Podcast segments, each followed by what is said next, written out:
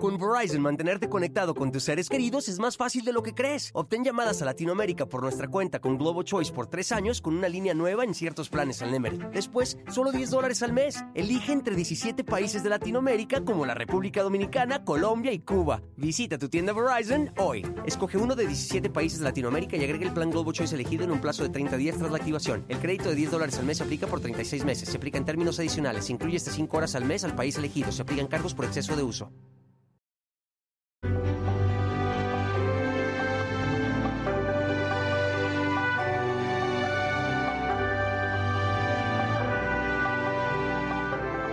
El 24 de marzo del 2015 ocurrió una de las peores tragedias en la historia de la aviación.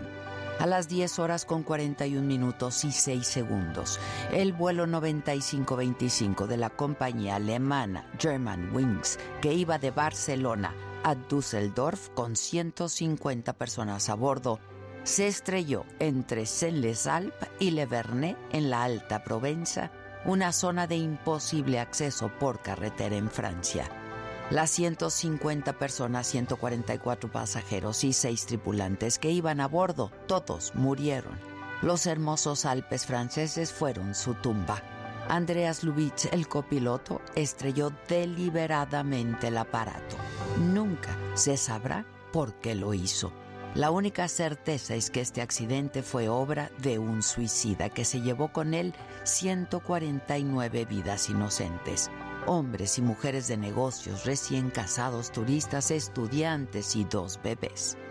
Desde seis años atrás, Andreas Lubitsch tomaba medicamentos por los trastornos, el estrés y la depresión que padecía. Era obvio que, en esas condiciones, no debía pilotar, sino atenderse y sin embargo inexplicablemente pasó todos los exámenes, controles y pruebas médicas. La investigación reveló que al menos 40 médicos sabían de sus problemas y no comunicaron a nadie el riesgo que se corría. Ninguno percibió en él tendencias suicidas. Tampoco sabremos nunca cuándo tomó esa decisión, si ese mismo día o mucho tiempo atrás. A las 10 con 12 minutos, el piloto Patrick Sondheimer, un hombre con una larga experiencia de vuelo, y su segundo a bordo recibieron el almuerzo. Andreas Lubitz entonces empezó a comer a las 10 con 15 horas. A las 10 con 29 el comandante fue al lavabo.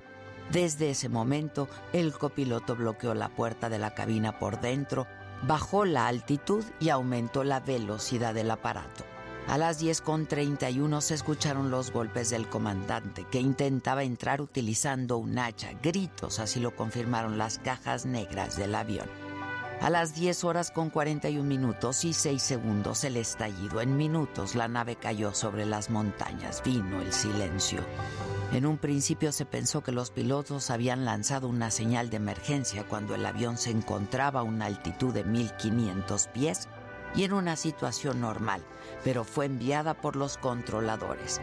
Además de los problemas psiquiátricos, Andreas Lubitz presentaba problemas de visión. En el 2010 la Administración Federal de Aviación le negó la licencia por cuestiones vinculadas a su aptitud mental. Un día voy a hacer algo que cambiará todo el sistema y así todos van a saber mi nombre y lo van a recordar, comentó a una novia que tenía y después lo recordaría.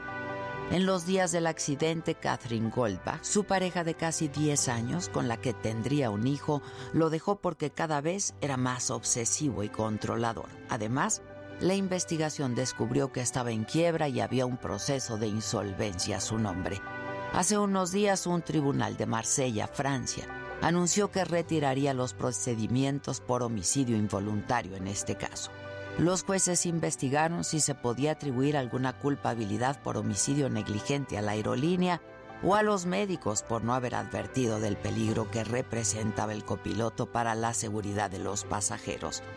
Pero en un fallo de 45 páginas, los jueces concluyeron que nadie podría haber previsto esta situación y absolvió a la aerolínea y a los médicos también que atendían al copiloto. Hay una tumba comunal en un cementerio de Le Vernet, con los restos de víctimas de accidentes que ya no pudieron ser identificados. a donde cada año se recuerda el accidente con un minuto de silencio. A las 10 de la mañana con 41 minutos tocan las campanas de la iglesia local y se encienden velas en las ventanas de las casas en memoria de las víctimas.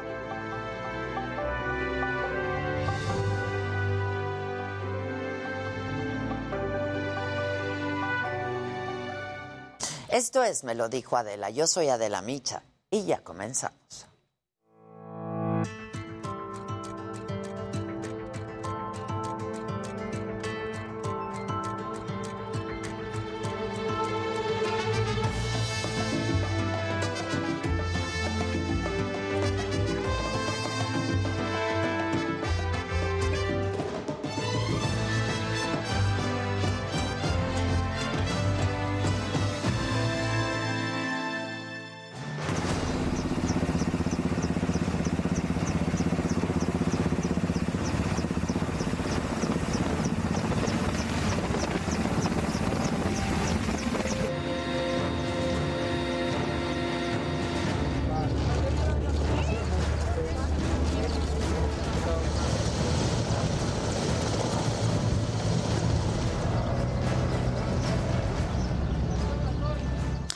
Con el calor y la sequía llegan los incendios en el país, en Morelos. Brigadistas trabajan para sofocar las llamas en el cerro del Teposteco. El fuego se ha controlado al 60%. Sin embargo, ya se consumieron 95 hectáreas. Y mientras tanto, en Jalisco, ahí 300 elementos de protección civil trabajan para extinguir un incendio en el bosque de la primavera. 22 a 22. La de 204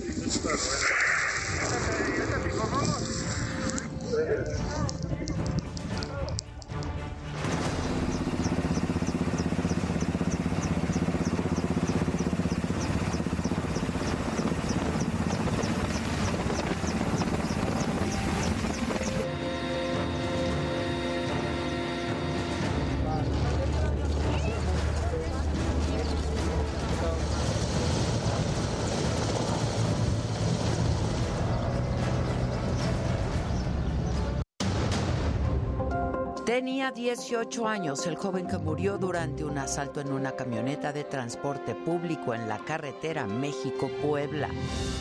No, no, no, no, no, no, no, te duermas. No te duermas. No te duermas, no te duermas. No te duermas. No te duermas. El INE no puede cambiar las leyes, por lo que es imposible que invalide el decreto para que los servidores públicos promuevan la revocación de mandato, asegura el senador Ricardo Monreal. El INE carece de capacidad jurídica para poder declarar inválida una norma. El asesinato del alcalde de Aguililla, Michoacán, César Valencia, fue por represalias por no impedir la presencia de fuerzas federales en el municipio. Esto informó la Secretaría de Seguridad y Protección Ciudadana. La jefa de gobierno de la ciudad, Claudia Sheinbaum, criticó a los artistas y activistas que están en contra del tren Maya. Dice que se deben informar mejor y no hacer caso de las fake news. Yo les recomendaría que se informen bien tanto de esta obra del tren Maya como de todas las acciones que ha emprendido el gobierno de México.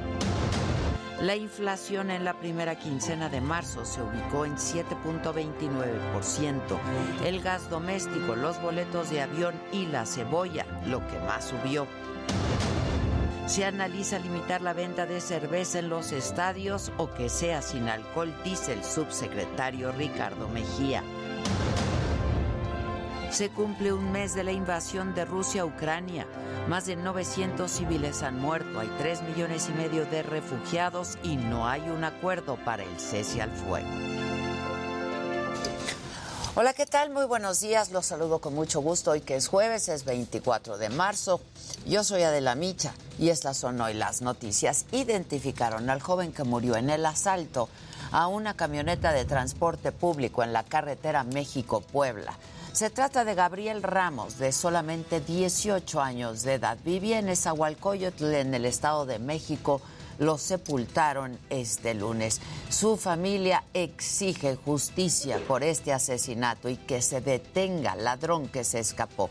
Se dieron a conocer además imágenes del momento en el que Gabriel esperaba los servicios de emergencia.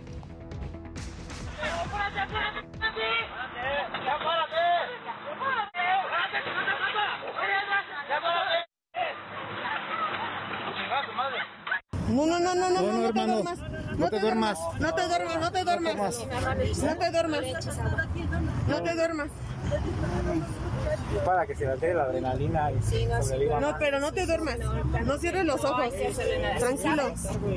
¿En qué unidad vives? ¿En cuál? ¿Dónde vives, hermano? Espérate. ¿Cómo te colocamos? No te, no, te levantes, no te levantes. Estira tus pies aquí. ¿Cuántos más? ¿Cuánto más?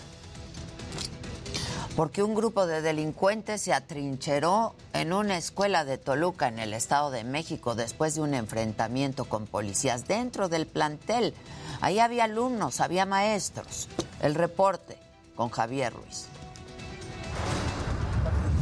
Un grupo de delincuentes se atrincheró por más de 20 horas en un plantel escolar luego de una persecución y balacera contra policías de Toluca. Cuando los agentes lograron ingresar, los sospechosos ya habían huido. Todo empezó el martes pasado, cuando los tres sujetos viajaban en un vehículo deportivo y en un retén los elementos de la Secretaría de Seguridad Estatal les marcaron el alto. En ese momento los sospechosos iniciaron la huida y se dio la persecución que concluyó en el Boulevard Miguel Alemán. Los sujetos ingresaron a una escuela de aviación en donde se escondieron.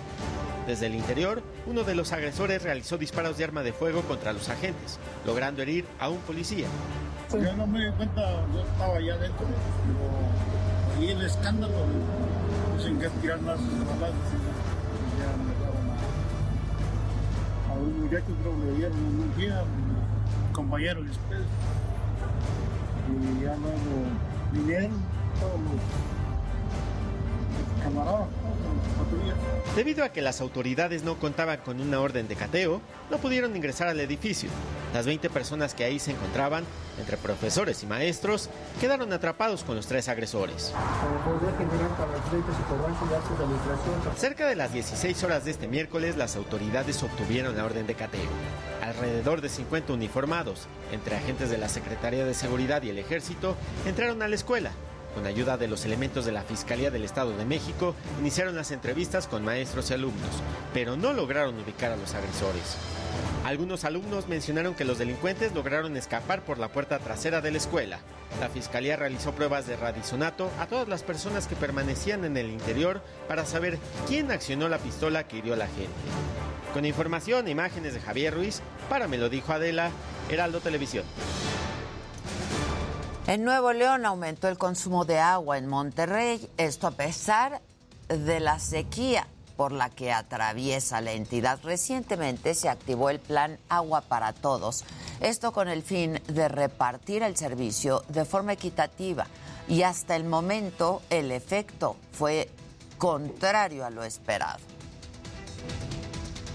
No obstante, estos últimos dos días, en particular el lunes, tuvimos que abrir eh, las válvulas de la presa de la boca porque se nos subió el consumo de una manera eh, totalmente normal. Además, el director de Servicios de Agua y Drenaje de Monterrey, Juan Ignacio Barragán, habló de la polémica entre el gobierno de Nuevo León y San Luis Potosí, luego de que el gobernador Ricardo Gallardo, aquí nos lo dijo ayer, dijera que no va a permitir que se lleven agua de su entidad para Monterrey. Esto fue lo que dijo. La concesión es una concesión federal, no es una concesión estatal, eh, pero buscaremos la manera de dialogar con él y ver si puede haber alguna solución eh, dentro de esta visión integral de, la región que le pueda eh, dar alguna mejoría al Estado de San Luis Potosí. Sin embargo, él no, no es la autoridad en la materia, la autoridad es la Conagua. Representantes de transportistas se reunieron con autoridades federales, esto después de los bloqueos que hicieron en varias carreteras del país. Y a, pesar de que se llegó a un acuerdo, no descartan hacer otro bloqueo si es que no hay avances en sus peticiones. La información con Mario Miranda. Tras colapsar las principales autopistas que conectan la Ciudad de México durante el martes pasado, los representantes de transportistas se reunieron con autoridades federales para pedir mayor seguridad en las carreteras. Fue una reunión que duró más de tres horas en la que estuvo presente el presidente de la Alianza Mexicana de Organizaciones y Transportistas, Rafael Ortiz, quien platicó con los representantes de la Secretaría de Comunicaciones y Transportes, la Guardia Nacional y la Secretaría de Gobernación el tema de la Secretaría de Infraestructura, la Guardia Nacional, la Seguridad eh, Nacional, eh, el tema de Capufe con sus autopistas caras y malas y el problema de la esta pretendida ley de movilidad. Al término de la reunión, los representantes agradecieron la disposición de las autoridades para entablar conversaciones. En economía nosotros externamos que estamos de acuerdo en todos los incrementos, pero también que haya una tarifa justa y ecuánime para nosotros. La mayoría de, transportistas estamos muy limitados, la remuneración es mínima, eh, hoy los insumos carísimos, entonces creo que estamos pagando un costo muy altísimo y me refiero al diésel y a los energéticos. Hoy, hoy tenemos dos, dos delitos muy graves, que es el secuestro de operadores el baleo, pues nos, han balanceado, eh, la quema de camiones, el robo que ha ido a la alza, por la transición que ha habido de la extinta Policía Federal a la Guardia Nacional. Rafael Ortiz dijo que hay compromisos por parte de las autoridades para reunirse dentro de un mes y que cada secretaría muestre los avances de acuerdo a sus peticiones, pero amenazó que de no tener acuerdos favorables volverá a manifestarse bloqueando vialidades. Informó, para me lo dijo Adela, Mario Miranda. Y en otros temas, la jefa de gobierno de la ciudad, Claudia Sheinbaum, criticó a los artistas y activistas que salieron en un video contra el tren Maya. Les dijo que se deben de informar mejor y no hacerle caso a las fake news. Incluso les dio una recomendación. Yo les recomendaría que se informen bien tanto de esta obra del tren Maya como de todas las acciones que ha emprendido el gobierno de México y nosotros también en materia ambiental. Los alumnos de la primaria Cristóbal Colón de la colonia Centro en la alcaldía Cuauhtémoc van a regresar a tomar clases ya dentro de la escuela. Esto después de hablar con el dueño del terreno en donde está el plantel. Me buscó en la mañana el dueño del inmueble. Eh, parece que hubo ahí un malentendido eh, de que él no quería seguir rentando el espacio. Eh, él está en la mejor disposición de seguirlo haciendo, inclusive de invertir para que se mejore el inmueble. Entonces, a partir de ahí, pues me comuniqué con los padres y madres de familia. Entonces, está encontrando el mejor espacio provisional, pero pues la buena noticia es que van a poder regresar al inmueble. Bueno, y en el escenario político, el Instituto Nacional Electoral no tiene capacidad jurídica para invalidar el decreto que permite a servidores públicos promover la consulta de revocación de mandato, así lo aseguró el coordinador de los senadores de Morena, Ricardo Monreal, y agregó que el INE no puede cambiar las leyes. El INE carece de capacidad jurídica para poder declarar inválida una norma. Por mucho que quiera y últimamente se ha entrometido bastante en el ámbito legislativo, pero no puede el INE interpretar ni aplicar o dejar de aplicar un criterio que ellos sostienen o que la ley sostiene. Los beneficios que otorgaban las escuelas de tiempo completo se van a mantener dentro del programa La escuela es nuestra. La secretaria de Educación Pública informó que los apoyos ahora se van a entregar directamente a los padres de familia para evitar la participación de intermediarios y que no haya irregularidades. Además, la titular de la CEP dijo que está dispuesta a reunirse con los diputados. Esta medida, pues bueno, no garantiza que verdaderamente el recurso se transforme en el único alimento que consumen varios, miles, millones de niños en todo el día. En más información sobre San Lázaro, van a sancionar a los servidores públicos que difundan imágenes, audios, videos o información sobre investigaciones penales o den detalles sobre una víctima. La pena será de cuatro a diez años de prisión. Los diputados avalaron por unanimidad la ley Ingrid, llamada así por el caso de Ingrid Escamilla, asesinada en el 2020 en la Ciudad de México y cuyas fotos del crimen se difundieron en redes sociales. El caso de Ingrid nos llenó de mucho coraje, pero no solo estamos hablando de Ingrid cuyo caso fue profundamente mediático, también estamos hablando de Fabiola, de Valeria, de María, de Rubí. El martes va a comenzar el debate de la reforma eléctrica en comisiones de la Cámara de Diputados. La alianza va por México, integrada por PRI, PAN y PRD, aseguró que están en la mejor disposición para debatir los temas. Lo dice el presidente de la Junta de Coordinación Política de San Lázaro, Rubén Moreira. Y hay una propuesta del grupo mayoritario de que se vote el 13 de abril. La respuesta de la Alianza Va por México, de la coalición Va por México, es que se sigue el trámite que dice la ley, pero nosotros no votaríamos en los términos en los cuales está dispuesta esta eh, iniciativa. Y contrario a lo que se esperaba, diputados del PT y de Morena instalaron el grupo de la amistad México-Rusia la oposición protestó y aseguraron que esta acción es imprudente por la invasión rusa a Ucrania. El gobierno de Rusia no tiene ninguna duda de qué lado está México en la guerra con Ucrania. Hoy día en el mundo hay países como China, países como India, países como México, que a la orden del tío Sem nunca van a contestar y hacer que México nunca va a unirse con las sanciones antirrusas. Y también que el gobierno mexicano no cederá a ninguna presión de Occidente para apoyar a Ucrania. Y que eh, nunca, a pesar de las peticiones del gobierno de Ucrania, nunca va a suministrar armamento a Ucrania.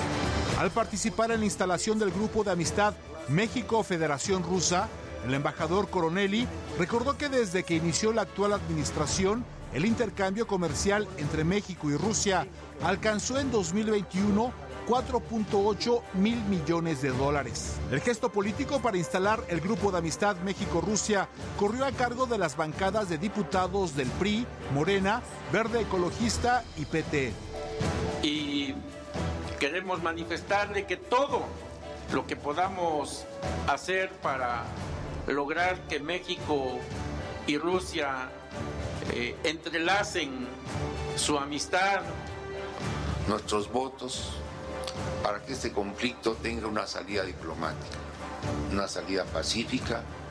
La instalación del grupo de amistad México-Rusia fue calificada como una imprudencia por legisladores de oposición porque advierten no es una señal de neutralidad. Y de ninguna manera podemos estar de acuerdo en que las potencias acaben con las vidas e intervengan e invadan países. La protesta de los legisladores no afectó la instalación de la mesa de amistad México-Rusia. Para me lo dijo Adela, Amado Azueta, Heraldo Televisión. Hoy se cumple un mes de la guerra y Ucrania resiste, pero con un costo ya muy alto. En este tiempo han muerto más de 900 civiles, cifra que la Organización de Naciones Unidas cree subestimada. Además, hay 3.5 millones de refugiados y 6.5 millones de desplazados internos. La guerra ha dejado hospitales bombardeados, escuelas destruidas y ciudades prácticamente desaparecidas. Los líderes de la OTAN iniciaron este jueves una cumbre extraordinaria con el fin de evaluar cómo pueden dar más apoyo a Ucrania para que se defienda de esta invasión rusa. El presidente de Ucrania, Volodymyr Zelensky, pidió a la alianza ayuda logística en restricciones. Y en una imagen más de la guerra, el violonchelista Denis Karachevstev tocó en las calles de Kharkov y lo hizo rodeado de edificios destruidos y de escombros. Su intención, como lo escribió en una publicación de Facebook, es recaudar fondos para ayuda humanitaria y para la reconstrucción de la ciudad. Esto es parte de su actuación.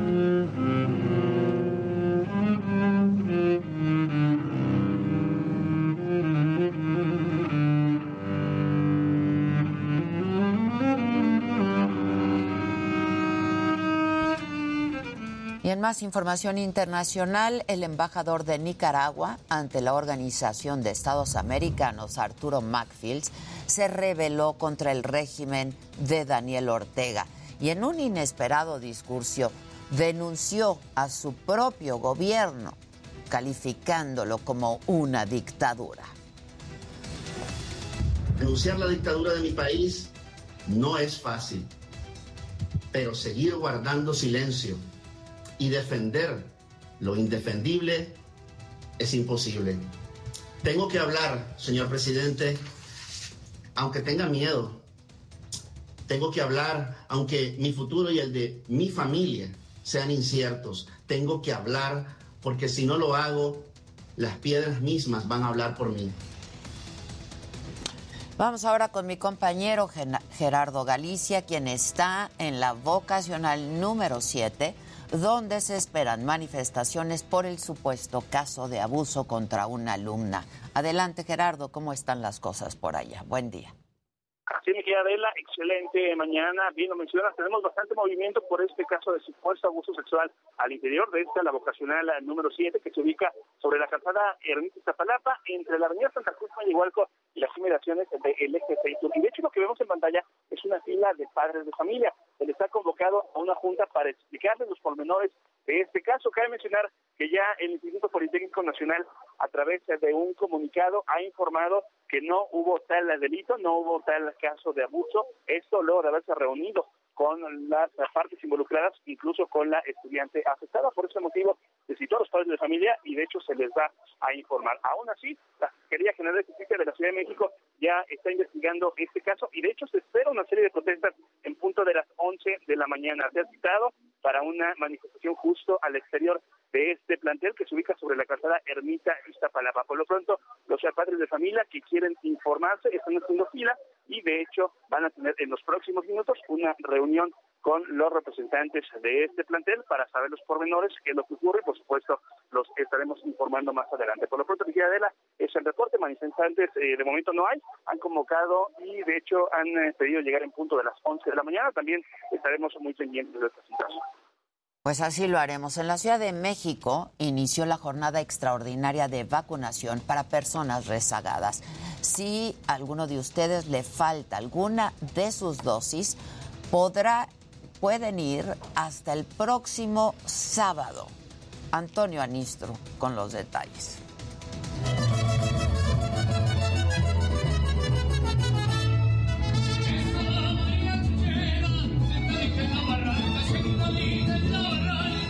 Con mariachi para animar el día, así inició la jornada extraordinaria de vacunación para personas rezagadas en la Ciudad de México. Este miércoles 23, jueves 24 y el sábado 26 se estarán aplicando primera, segunda y tercera dosis en sus distintas modalidades. En la sala de armas, uno de los dos puntos de vacunación corresponde para cualquier persona mayor de 18 años con Sputnik B, segunda dosis para personas vacunadas también con Sputnik y primera dosis general para mayores de 18. La señora Luz María acudió por su primera dosis. Pues es que primero me enfermé y después con los nietos que no podía, no tengo con quién dejarlos y ahorita ya me vine con el bebé y fue muy rápido, la verdad. En el Censis Marina ubicado en Coyoacán también se estarán aplicando primera y segunda dosis a jóvenes de 15 a 17 años con Pfizer, primera y segunda dosis a jóvenes de 12 a 13 años con alguna comorbilidad y segunda dosis general de Pfizer, AstraZeneca, Sputnik y Sinovac. Fue rápido el ingreso, las instrucciones muy claras, llegamos allá, nos ayudaron a llenar el formato. En un suspiro nos, nos, nos vacunaron, 10 minutos ahí en la sala. Nos explicaron perfectamente cuáles eran las precauciones, los síntomas que podíamos tener y ya salimos. La aplicación para esta fase comenzará a las 7.30 de la mañana y terminará en punto de las 4 de la tarde. Para Me lo dijo Adela, Antonio Anistro, Heraldo Televisión.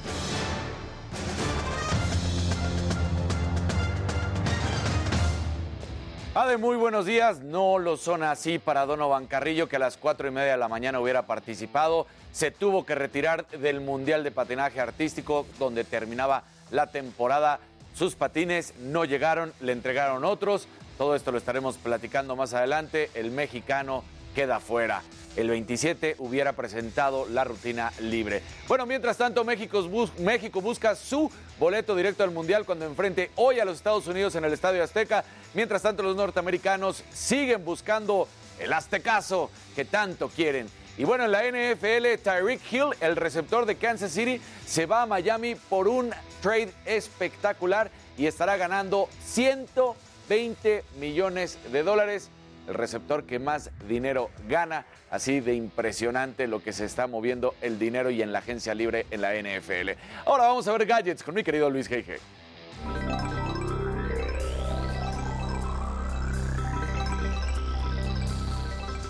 Muy buenos días y bueno, WhatsApp reforzó su proceso de registro vía telefónica para prevenir robos y de, pues obviamente estafas en sus cuentas. Según dicen, en los últimos meses han recibido muchas, muchísimas denuncias al respecto. Por otro lado, de acuerdo con la OEA y la Conducef, México se ubica como el tercer lugar en ciberataques en Latinoamérica. Además, el 77% de las organizaciones no tienen un plan de respuesta contra estos hechos. Finalmente, Spotify también tendrá audio en vivo en la aplicación como Clubhouse y Twitter Spaces. La idea es que los creadores de contenido organicen charlas y los suscriptores obviamente los escuchen a través de la aplicación de Spotify. Pero bueno, estimado Jimmy, ¿tú a quién traes? Entre piernas.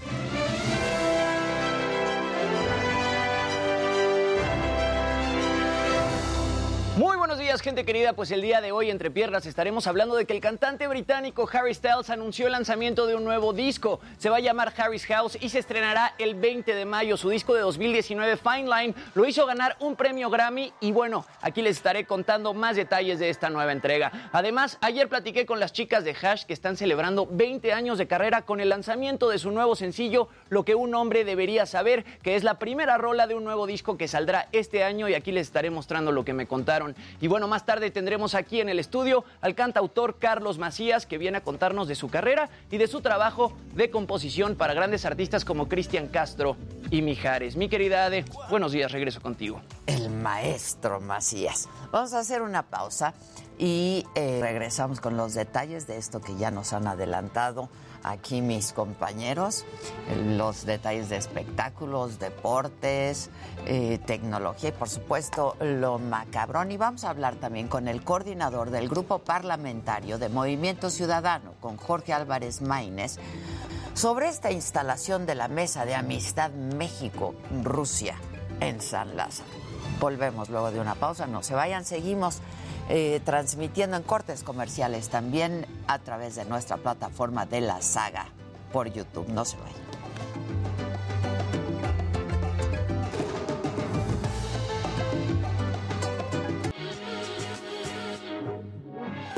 Pasamos mesas Talugo.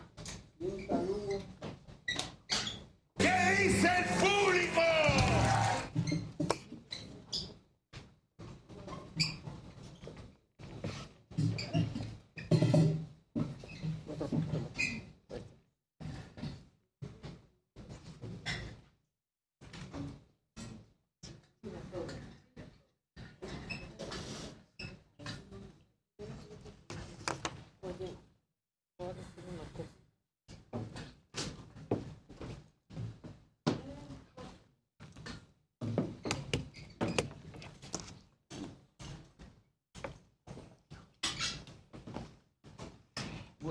Gente.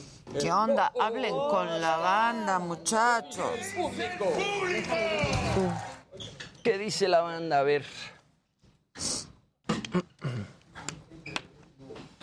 Buen día, Lucía. ¿Cómo estás? Un abrazo de regreso. Adela, brillas como las estrellas de tu chamarra, dice Marcela. Bellos todos. Hola, Sandrita. Buenos días. ¿Qué dice la banda? Sí, no, no me gustó lo que hicieron. ¿Verdad? ¿El texto lo leíste? Se la dieron. Seguro. Porque se la dieron porque ha de costar. Seguro. Porque O sea, la explicación. no, No, y el tantas texto es- fotos así. El texto se me hace muy engolado también. Sí. O sea, Cañón, ¿no?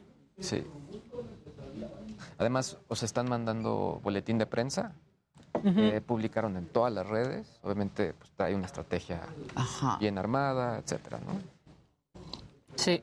Maca, pero ¿cuánto puede costar? Mm. Ahorita voy a averiguar. Porque no es poco, ¿no? Y no tiene mucho. ¿Boletín de prensa? Ay, ay, ay. Ah, caray. Soy yo. Ah, caray. Ah, caray, soy, soy yo. Ah, caray, soy yo. Este. Hola, banda. Muchas gracias. Que Jimmy. Dice Adela se ve bien, pero Jimmy. Ay. ¿Qué Es que el brillo se pega, el brillo se pega. Encuerado. Esta me la regalaste tú de una Navidad. Una Navidad. Me voy a ir así a nuestro a nuestra cosa del rato. Ah, muy bien. Sí, ¿no? Muy Pues bien. ¿Yo qué? Mira, Ay, mira, ¿yo qué? que si pudiéramos cantar las mañanitas a la abuela de Nayeli, que ayer cumplió 102 años. ¿Qué? Y nos está qué viendo maravilla. desde Casablanca, Tlaxcala. Eso. ¿Cómo se llama? No dijo nada más la abuelita, ¿no? Según tú. ¿Le lo que cantamos? Échale. Obviamente.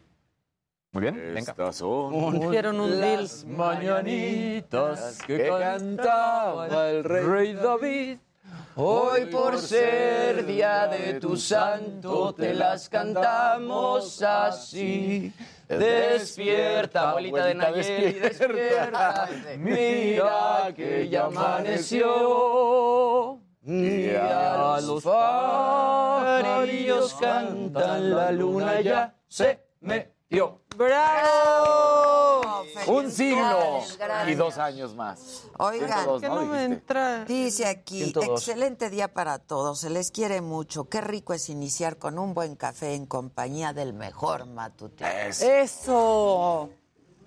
Aquí no juzgamos, También me tomo no un discriminamos. No desayunamos fruta, desayunamos chilaquiles. Chilaquiles relleno. Chilaquiles Manita, relleno. No me le Oye, ayer ese fue- atributo. Sí, sí, sí, sí. Fue tema con mi familia de, oigan, pero sí estaban buenos esos chilaquiles. Todo el mundo está preguntando del chilaquil. Yo nunca te había visto desayunar y, y Nunca, empacaste. yo nunca desayuno, O sea, me encantaron. Además me gustó que vienen así Ajá. poquito, la salsita aparte. Y aunque no son frititos, tamal. Claro. Exacto. Muy bien, no estaba rebosante en No. No lo muerdes y Me explota. gustó mucho lo de la salsa aparte. Eso también, porque Sí. si no ya llegan tamal. Es- exactamente. Ese Llegan todos crunchy, aguados. Ya una. Sí, yo soy de chilaquín, chilaquil crunchy. No, Chilaquil muy bueno. crujiente. Mi comadre muy bien. Buenísimo. Adela, eres un, Modelemos las chamarras, dicen aquí. que eres un monumento de mujer también. Hombre, muchas Diciendo. gracias. ¿Quién dice eso? Antonio Martínez López. Ajá. Muchas gracias. Empezamos con Dani Zuko. Ándale. Venga, Dani. Simplemente de otro nivel.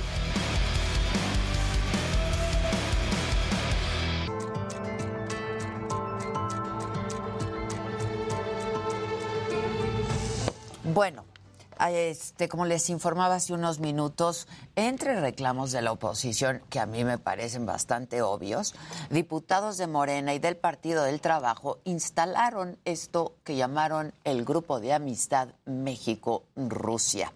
Y para que nos hable de este tema, vamos a enlazarnos, lo haremos ahora vía Zoom, con el diputado Jorge Álvarez Maínez, coordinador del grupo parlamentario de Movimiento Ciudadano en la Cámara de Diputados, quien encabezó además la protesta en San Lázaro. ¿Cómo estás, Jorge? Buenos días.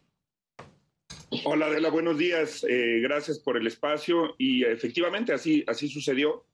El día de ayer decidimos hacer una protesta pacífica, simbólica, por la instalación del grupo de amistad, mal llamado grupo de amistad con la Federación Rusa y la presencia del embajador de la Federación Rusa en San Lázaro. Adela, nos parece un despropósito, una falta completa de sensibilidad, de prudencia, de sensatez y además una, ah, eh, una manera de mm, alojar un discurso tiránico, eh, promotor de la guerra. Eh, lo que vino a decir el embajador es inadmisible en el contexto de, de la conformación de un grupo de amistad, porque acusó que ellos están terminando una guerra iniciada en 2014, mintió, defendió una campaña de propagandas y además justificó una guerra, Adela, que hasta ahora mm, aproximadamente ha dejado a más de mil civiles eh, ucranianos muertos, incluyendo niñas, niños, inocentes. Y por, supuesto que nos parece eh, inadmisible que el Congreso de México le extienda una invitación al diálogo, a ese tipo de diálogo a la Federación Rusa. Este, ¿cómo surge la idea de conformar este, este grupo de amistad México-Rusia y justo en estos momentos, ¿no? Este, sí, coincido en que es un despropósito para decirlo menos. Sí, los grupos de amistad, Adela, son los el mecanismo de diplomacia parlamentaria que tiene la Cámara de Diputados. Eh, tú sabes que en México es el Senado de la República en quien descansa la responsabilidad de eh, vigilar, de acompañar la política exterior del Estado mexicano. Es prácticamente una facultad en exclusiva del Senado, eh, como lo es la presupuestaria en la Cámara de Diputados. Sin embargo, existe este mecanismo de diplomacia parlamentaria que es un acercamiento, un diálogo, los grupos de amistad que se tienen con muchos países. No siempre se instalan todos los grupos de amistad y es común que sea un mecanismo bastante desangelado. Eh, eh, antier se instaló el de México-China, ayer se instaló, por ejemplo, el de, el de México-India eh, y hoy se instalaría el de México-Estados Unidos. Es algo común, pero nosotros lo que planteamos al diputado Alberto Anaya, a la Junta de Coordinación Política, es que instalar un grupo de amistad con la representación oficial de un gobierno que en este momento está invadiendo a otro, que está vulnerando la soberanía, que está vulnerando los principios constitucionales que México tiene en la política exterior y que además ha sido la posición oficial de México, Adela, porque luego pensamos que la posición oficial de México es la que se dicta en las mañaneras, eh, que tiene su importancia, su relevancia, pero lo que ha dicho el embajador Juan Ramón de la Fuente en Naciones Unidas es muy parecido a lo que nosotros dijimos ayer, la semana pasada, la semana antepasada, que es una firme condena enérgica a la invasión rusa y un firme apoyo, un mensaje de apoyo, respaldo, eh, de solidaridad con el pueblo de Ucrania. Esa ha sido la, oposición, la posición de Juan Ramón de la Fuente.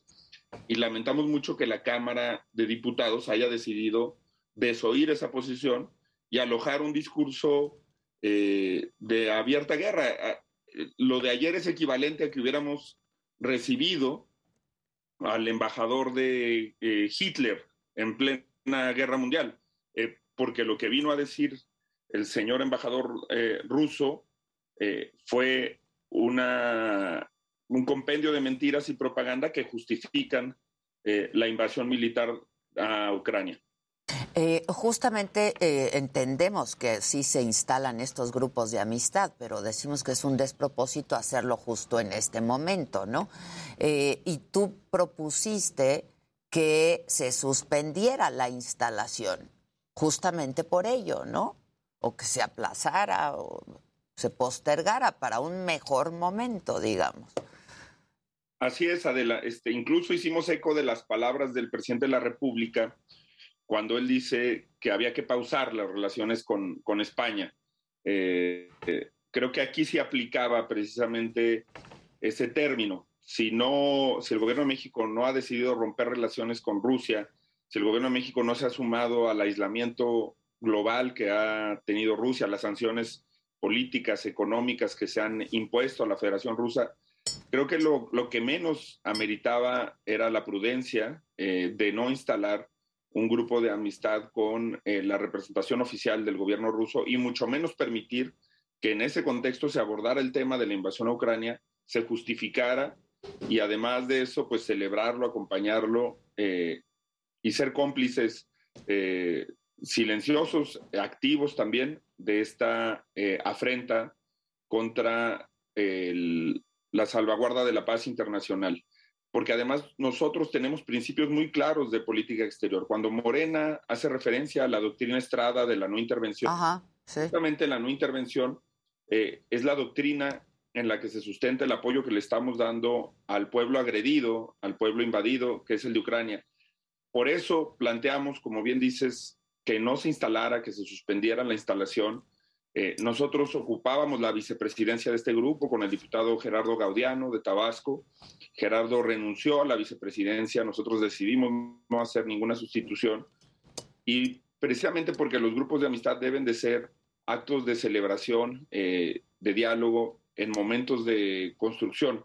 Nunca pueden ser el pretexto para que en la Cámara de Diputados se aliente, se festeje, se festine eh, la invasión de un país a otro. Eso pues parecería absurdo incluso que lo discutiéramos, Adela, pero eso es lo que sucedió ayer. Bueno, porque además el embajador así lo dijo, que interpretaba esto como un acto de solidaridad a Rusia en estos momentos, ¿no? Y esto contradice, pues, la postura oficial de México por esta intervención. Así es. Y lo que ha dicho el embajador es que eh, esta guerra inició en 2014, que se circunscribe a la región de Donbass. Siguen repitiendo, digamos, este esquema que fue además en el que eh, cayó el gobierno mexicano. El gobierno mexicano cometió el error de hacerle caso siempre a la versión oficial de Rusia. De hecho, por eso tuvimos muchos problemas para evacuar a las personas mexicanas eh, viviendo en Ucrania, porque cuando Estados Unidos anuncia el 11 de febrero la inminencia de los ataques, eh, de Rusia a Ucrania, eh, México cree la versión oficial de Rusia y dice que no va a haber ataques y permanecen dos días más eh, las personas mexicanas en Ucrania. Eso dificulta muchísimo el traslado, dificulta muchísimo la situación y se tuvo que hacer un esfuerzo extraordinario por parte de la Cancillería para remediar esa situación. Pero no hemos dejado de creer en esa versión. Eh, los diputados que alojaron ayer al embajador ruso creen esta versión de que el, de que el detrás de, la guerra con Ucrania hay neonazis en el gobierno ucraniano, cuando el presidente de Ucrania es judío, es, descendiente de soldados soviéticos. Creen que la eh, guerra se circunscribe a la región del Donbass, que es un conflicto histórico efectivamente, porque es de estas regiones limítrofes en donde, por supuesto, hay presencia histórica rusa, pero también eh, hay un derecho de autodeterminación que se está discutiendo, cuando hemos visto que los ataques prácticamente se han extendido a toda Ucrania, que han tratado de llegar a la capital de Ucrania, que incluso se ha comprometido en dos o tres ocasiones de ataques, de días de ataques, eh, la posibilidad de extenderse a la frontera con Polonia. Eh, eh, pues hemos visto también que los ataques no se han circunscrito a las fuerzas militares de Ucrania, que se ha implicado a civiles, que se han atacado hospitales, escuelas. Eh, eh, todo eso está documentado, son imágenes, y es un momento de mucha preocupación, Adela, también, porque eh, el gran miedo con el que todos los días despierta el mundo es que esto podría escalar. Vladimir Putin, digamos, no es un personaje político convencional, ha venido desarrollando una red internacional de propaganda, de alianzas, de intervención en los procesos políticos electorales, es un autócrata, es un tirano y además también es una ofensa lo que sucedió ayer Adela al propio pueblo ruso. Los grupos de amistad reivindican la amistad entre los pueblos, pero el pueblo ruso tiene hoy eh, decenas, miles, decenas de miles de presos políticos porque hay toda una revolución social en Rusia también contra la postura de Putin. Hay mucha gente eh, perseguida, encarcelada de la oposición de Rusia. Y hay también una, una confusión brutal en la gente de Morena, del PT, porque siguen pensando que Rusia es esa Unión Soviética comunista eh, de modelo económico alterno a los Estados Unidos, cuando hoy Rusia es un, país capitalista, oligárquico, eh, pero que no tiene ningún componente, digamos, socialista, ni ideológico en común con, lo, con las ideas que, que desde Morena, desde el PT se le atribuyen. La verdad es que fue un acto pues vergonzoso. Justo eso dijiste tú ayer, ¿no? Que lo que ocurrió ayer en la Cámara era una vergüenza. Sí, Adela, porque son el tipo de cosas que, que le dan la vuelta al mundo. Imagínate que viéramos pues, al Congreso de, de Polonia. Bueno, hoy, por ejemplo, Serbia. Serbia hace una declaración oficial de respaldo a Rusia, pues es una nota mundial, es una nota que, circula por, porque es tal el extremo de, de, lo, de lo que eso implica que es nota. Incluso los aliados de Putin de ultraderecha en Francia, en Reino Unido, han tenido que recular y guardar una distancia, guardar prudencia sobre sus posicionamientos políticos. Eh, pues justamente lo que hicieron ayer los diputados de Morena, del PRI, del PT, aquí en San Lázaro, es colocar a México en esa esfera eh, de países que tienen eh, posicionamientos vergonzosos, injustificables, absurdos también, Adela. No, no sé tampoco, que, ni siquiera me puedo explicar qué es lo que Morena cree que gana, qué es lo que el PRI y el PT creen que ganan con este desplante de reivindicación de la guerra eh, pues más cruel que nos haya tocado vivir en una generación, por lo menos en el último par de décadas. Adel. Y bueno, además el embajador dejó muy claro qué países estaban con ellos y cuáles no, ¿no? Entonces así se interpretó sin duda y así lo interpretó el embajador de Rusia en México. Así es, Adela, esa es la gravedad del problema es que ni siquiera se limitó, digamos, no fue un acto en donde se develó una exposición fotográfica de Rusia, no, se vino a entregar un libro de la historia de Rusia, no, no, no se vino a presenciar un espectáculo eh, de danza rusa, o sea, eh, eh, se vino a hacer un posicionamiento político de defensa de la intervención, invasión militar de Rusia a Ucrania, y eso lo permitió la Cámara de Diputados, eso lo albergó la Cámara de Diputados y es absolutamente injustificable. Bueno, pues ya ocurrió, ¿no? Jorge. Pues, pues, sí, Adela, pero debe de haber un reflejo democrático y creo que debemos de seguir insistiendo. Eh, eso es lo que tenemos claro en Movimiento Ciudadano, que eh, no podemos normalizar esto y que además, aunque haya ocurrido, pues si es algo que va a, a extenderse como una posición oficial del Congreso mexicano, también la gente debe de saber que en el Congreso mexicano existe la sensatez y la solidaridad irrestricta con el pueblo ucraniano por parte de otras fuerzas políticas. Pues estaremos atentos, te agradezco mucho. Hay muchas cosas también, la agenda en, en San Lázaro en estos días es importante, ¿no? Así es que estaremos atentos, en contacto. Y sí, no fue un buen día ayer, ¿no? En la Cámara. Así es, Adela, fue un día de, ignominia y de vergüenza y gracias por el espacio. Al, contrario. Gracias, diputado Jorge Álvarez Maínez, coordinador del Grupo Parlamentario de Movimiento Ciudadano. Vamos a hacer una pausa rapidísimo y volvemos con mucho más esta mañana. No se vayan.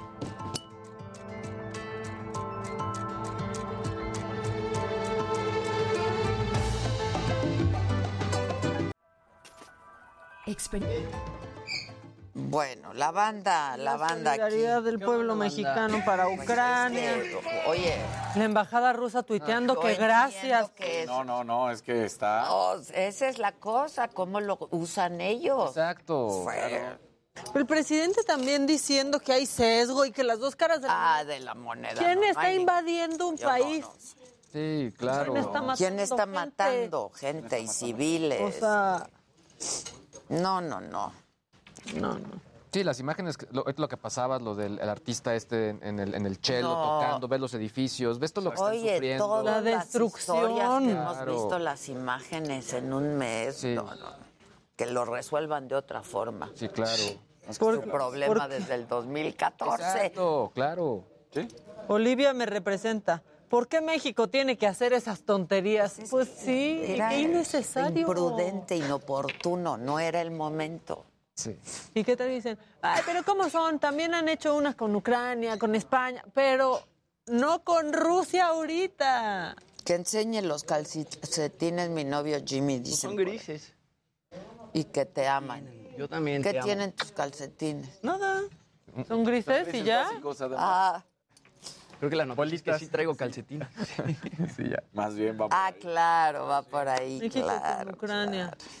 Que se quede el peje. Bueno, pues si quieren que se quede el peje, no tienen ni que votar. Se va a quedar, o sea. Ay, por favor, nadie queremos que se vaya además. Imagínense ahorita. Andrea de la Garza mandó un amarillito y dice, besos a todos, son lo máximo. Ya hacía falta el am- Amarillito. Ya, hacían falta los colores. Ya hacían falta, ¿va? Ay, solo aquí trascendió la cumbia de Adame. Sí, ya cámbienle, ¿no? Hay que buscar nuevos ritmos. Muchachos, Mandemos nuestro tema. Ya, de veras, un regga- hasta un reggaetón, ¿no? Ya pónganme la gasolina. este mensaje que al parecer Moni Vidente dice que Misha ya te vas a TV Azteca. Me voy a TV Azteca. Ah, no sabía yo, Moni, pero... También dijo que el 21 de marzo iba a haber una tragedia. No, no hubo, se inauguró el, El el AIFA. AIFA. La IFA.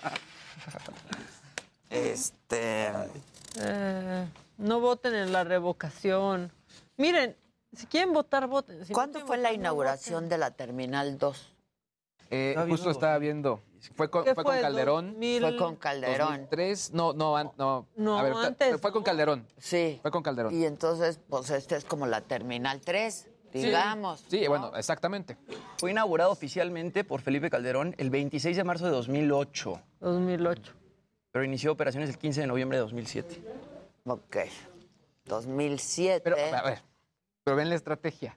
Empieza operaciones. Y empieza luego se Claro, luego pues, se se inaugura. Pues hasta los hoteles. O sea, es que un hotel empie- Hasta los programas, primero los ensayamos. salen los vicios ocultos. Uy, Mari Hernández mandó una naranjadita. Mana. pero pónganme una. es Está que- vetado, está vetado. No, pero uno, no El- sé. el Baby Shark te lo ¿El. Baby Shark? No, ese es tuyo. Ah, bueno, entonces no. Uy, pero No, baila conmigo. Es que se empieza a sentir aquí el Baby Shark. No, es. Pues sí. La gente se va a emocionar porque se paró Adela. Van a pensar que va a bailar. Ah, no, yo voy a hacer otro menester. No, es que sí, no puede ser. Parece que estoy haciendo. Que si la entrevista de López Dóriga al presidente del INE, cómo lo acosó. Luis G&G al servicio. Dice, así se hubiera puesto con su querido Hertz Manero. ¿Por qué su querido Hertz Manero? Es de otro también. También sigo diciendo Otra que vez. quede Ciro. claro. Sí. La denuncia la hizo un ciudadano. No sé por qué está Y lo encarcelaron en la fiscal, la encarcelaron en la fiscalía. ¿Por? Oye, su, me, co- ¿me pueden comprar un narcoxia? Ya le dije. ¿Ya? Ya han de haber ido. Híjole, ya no aguanto, güey. Hace años no me dolía así. Me queda muy larga esta playa. No, está bien, ¿verdad?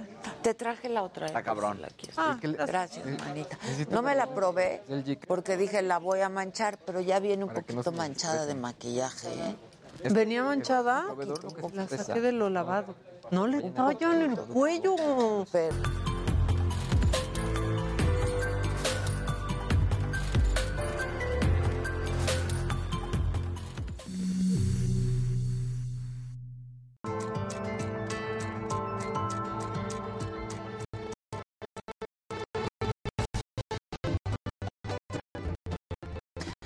justo un mes que comenzó la guerra en Ucrania y la posición de México ante, la Organización de Naciones Unidas es que se trata de una invasión.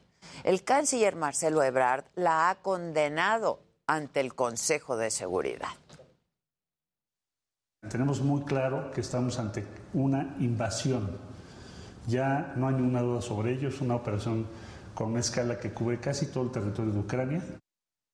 Sin embargo, en la Cámara de Diputados pareciera que no están enterados de este posicionamiento, justo lo que hablábamos hace unos minutos. Ayer se instaló este grupo de amistad México-Rusia, mismo que ya se había pospuesto hace una semana debido a la guerra. En la apertura del grupo, el embajador de Rusia en México, Víctor Coronelli, dijo que el acto era una muestra de amistad y de solidaridad con el Kremlin y encima agregó esto. Los ataques se realizan únicamente contra instalaciones militares y con armas de alta precisión. Lamentablemente vemos que los radicales ucranianos despliegan tanques y artillería cerca de las guarderías e escuelas. Utilizan a niños y mujeres como escudos humanos. Así como escuchamos, el embajador ruso acusa que las afectaciones a la población civil son causadas por las mismas tropas ucranianas, aunque la evidencia de los ataques a zonas civiles en Mariupol, Kharkov y Kiev confirman lo que dijo el embajador. En el evento hablaron también diputados mexicanos. Esto fue lo que dijo Augusto Gómez Villanueva del PRI. Y desde luego la vacuna Sputnik fue para nosotros un, un gesto de cooperación de su gobierno que no podemos olvidar. Por lo cual le pedimos a usted que le exprese a su pueblo y a su gobierno nuestro reconocimiento del pueblo mexicano. Mientras que Armando Contreras Castillo, de Morena, dijo esto. No hay manera que México y Rusia afecten sus relaciones, porque México siempre tomará como bandera sus principios. Y aseguró que la relación con Rusia era valiosa y que el presidente dio instrucciones de no unirse a las sanciones contra el Kremlin. Lo dijo así. Nuestro presidente, el licenciado Andrés Manuel López Obrador, instruyó a nuestro canciller Marcelo Ebrard para que expresamente señalara que no íbamos nosotros a participar en las sanciones económicas y bueno, mientras eso ocurría, diputados de Movimiento Ciudadano protestaban afuera con pancartas que decían no a la guerra. Esto fue lo que dijo el coordinador de la bancada, Jorge Álvarez Maínez, con quien hablábamos hace unos minutos.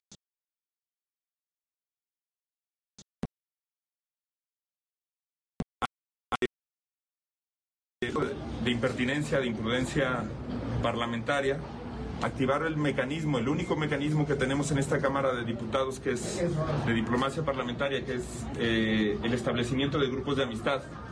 En un momento en el que está activa una invasión militar a un pueblo inocente, a un pueblo que está siendo masacrado.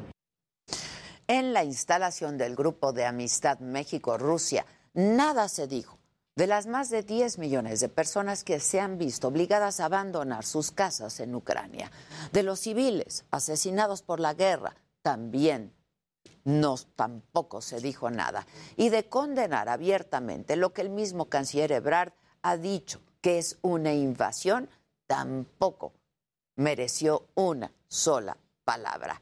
Esta es la altura de nuestros legisladores. Y así es como estamos representados los mexicanos en el Congreso. Yo soy Adela Micha y continuamos. Tenía 18 años el joven que murió durante un asalto en una camioneta de transporte público en la carretera México-Puebla. No, no, no, no, no, Bueno, no, hermano, no te duermas. No te duermas, no te duermas. No te duermas. No te duermas. El INE no puede cambiar las leyes, por lo que es imposible que invalide el decreto para que los servidores públicos promuevan la revocación de mandato, asegura el senador Ricardo Monreal. El INE carece de capacidad jurídica para poder declarar inválida una norma. El asesinato del alcalde de Aguililla, Michoacán, César Valencia, fue por represalias por no impedir la presencia de fuerzas federales en el municipio. Esto informó la Secretaría de Seguridad y Protección Ciudadana. La jefa de gobierno de la ciudad, Claudia Sheinbaum, criticó a los artistas y activistas que están en contra del tren Maya. Dice que se deben informar mejor y no hacer caso de las fake news. Yo les recomendaría que se informen bien tanto de esta obra del Tren Maya como de todas las acciones que el gobierno de México La inflación la primera quincena de marzo se ubicó en 7.29%. El gas doméstico, los boletos de avión y la cebolla, lo que más subió. Se analiza limitar la venta de cerveza en los estadios o que sea sin alcohol, dice el subsecretario Ricardo Mejía. Se cumple un mes de la invasión de Rusia a Ucrania. Más de 900 civiles han muerto, hay 3 millones y medio de refugiados y no hay un acuerdo para el cese al fuego. Bueno, y hoy en la mañanera el presidente de nuevo criticó a los artistas y a los activistas que participaron en un video para advertir de los daños que ocasionaría el tren Maya al sur de México. El presidente insiste en que incluso hay la posibilidad de que les estén pagando. A estos famosos los pusieron a leer, quién sabe quién eh, hizo los textos, de quién financió. No es que les hayan pagado, también hay esa posibilidad, que les hayan pagado, pero sí costó la producción y alguien está detrás. También criticó el presidente a los consejeros del INE por no difundir, dice él, la consulta de revocación de mandato del 10 de abril. Pero confía en que la gente ya sabe por qué opción votar. Pienso que los ciudadanos, aún con poca información, con poca difusión, ya tienen los eh, elementos básicos. Y en otros temas y sobre los incendios forestales en México, Laura Velázquez, coordinadora nacional de protección civil, detalló que hay 33 activos en todo el país, 10 de ellos con vigilancia específica. Y además, sobre el incendio en el Cerro del Teposteco, en Morelos, ya se está trabajando para sofocarlo y subrayó también que hay 95% de hectáreas afectadas determinó que el 60% se tiene controlado y, hay un 30% de liquidación del incendio. Repito, 541 brigadistas, 52 vehículos terrestres y dos helicópteros, uno de la Sedena y otro de eh, la Guardia Nacional. Y la Coordinadora Nacional de Protección Civil también dio detalles del incendio en el bosque de la primavera en Jalisco. 1323 inicia este incendio en Zapopan, en, el bosque La Primavera a las 17.30 eh, se da el conocimiento de que hay un, una a, alerta muy importante eh, atmosférica y a, eh, aproximadamente a las 11 de la noche ya se reportó el 100% del control del incendio. Y sobre este mismo tema, el presidente aseguró que el norte y el centro del país son los más afectados. Afortunadamente, no hay eh, todavía, y esperemos que así continúe, muchos incendios en el sureste, porque llovió hasta hace poco eh, en el sureste. Tenemos más incendios en el centro y en el norte del país. Bueno, y en otros temas, Ricardo Mejía, el subsecretario de Seguridad y Protección Ciudadana, dio avances de las investigaciones sobre los hechos violentos más relevantes. Ya son 29 los detenidos por el caso Levarón. Tanto por la violencia en Oaxaca y en Quintana Roo también ya hay detenidos, como es en el caso del asesinato del gerente del club Mamitas Beach, Federico Mazzoni. Además, dio detalles del asesino del periodista Armando Linares. Se giraron órdenes de aprehensión contra el autor material, Carlos Gerardo Sánchez Mendoza. ¿Por qué decimos el nombre? porque conforme a la ley de Michoacán, eh, en el proceso de búsqueda, facultan para que se pueda identificar rostro y nombre para efecto de poder materializar la detención. Bueno, y en más detenciones, el subsecretario Mejía dijo que hay órdenes de aprehensión en contra de 52 generadores de violencia en Zacatecas y sobre el caso del Estado Corregidora en Querétaro, del estadio. Hay 27 personas detenidas y 40 órdenes de aprehensión y reveló que ya se tienen identificados a los autores materiales del asesinato del alcalde de Aguililla, Michoacán. César Arturo N. Y sobre el asesinato del activista feminista Marisol Cuadras en el Palacio Municipal de Guaymas, en Sonora, ya hay, dijo, un detenido. Se identificó a los autores materiales, uno de ellos eh, fue abatido el día de los hechos en el evento y otros dos que estaban localizados que pertenecen a otra a la misma célula criminal en diferentes hechos fueron privados de la vida también como parte de estas disputas criminales, pero finalmente el pasado 22 de marzo fue detenido Job Javier N., que participó en los hechos y quien a su vez habría privado de la vida a Iván Alejandro N. Con más información de lo que ocurrió en la mañanera desde Palacio Nacional, Paris Salazar. ¿Cómo estás, Paris? Buen día.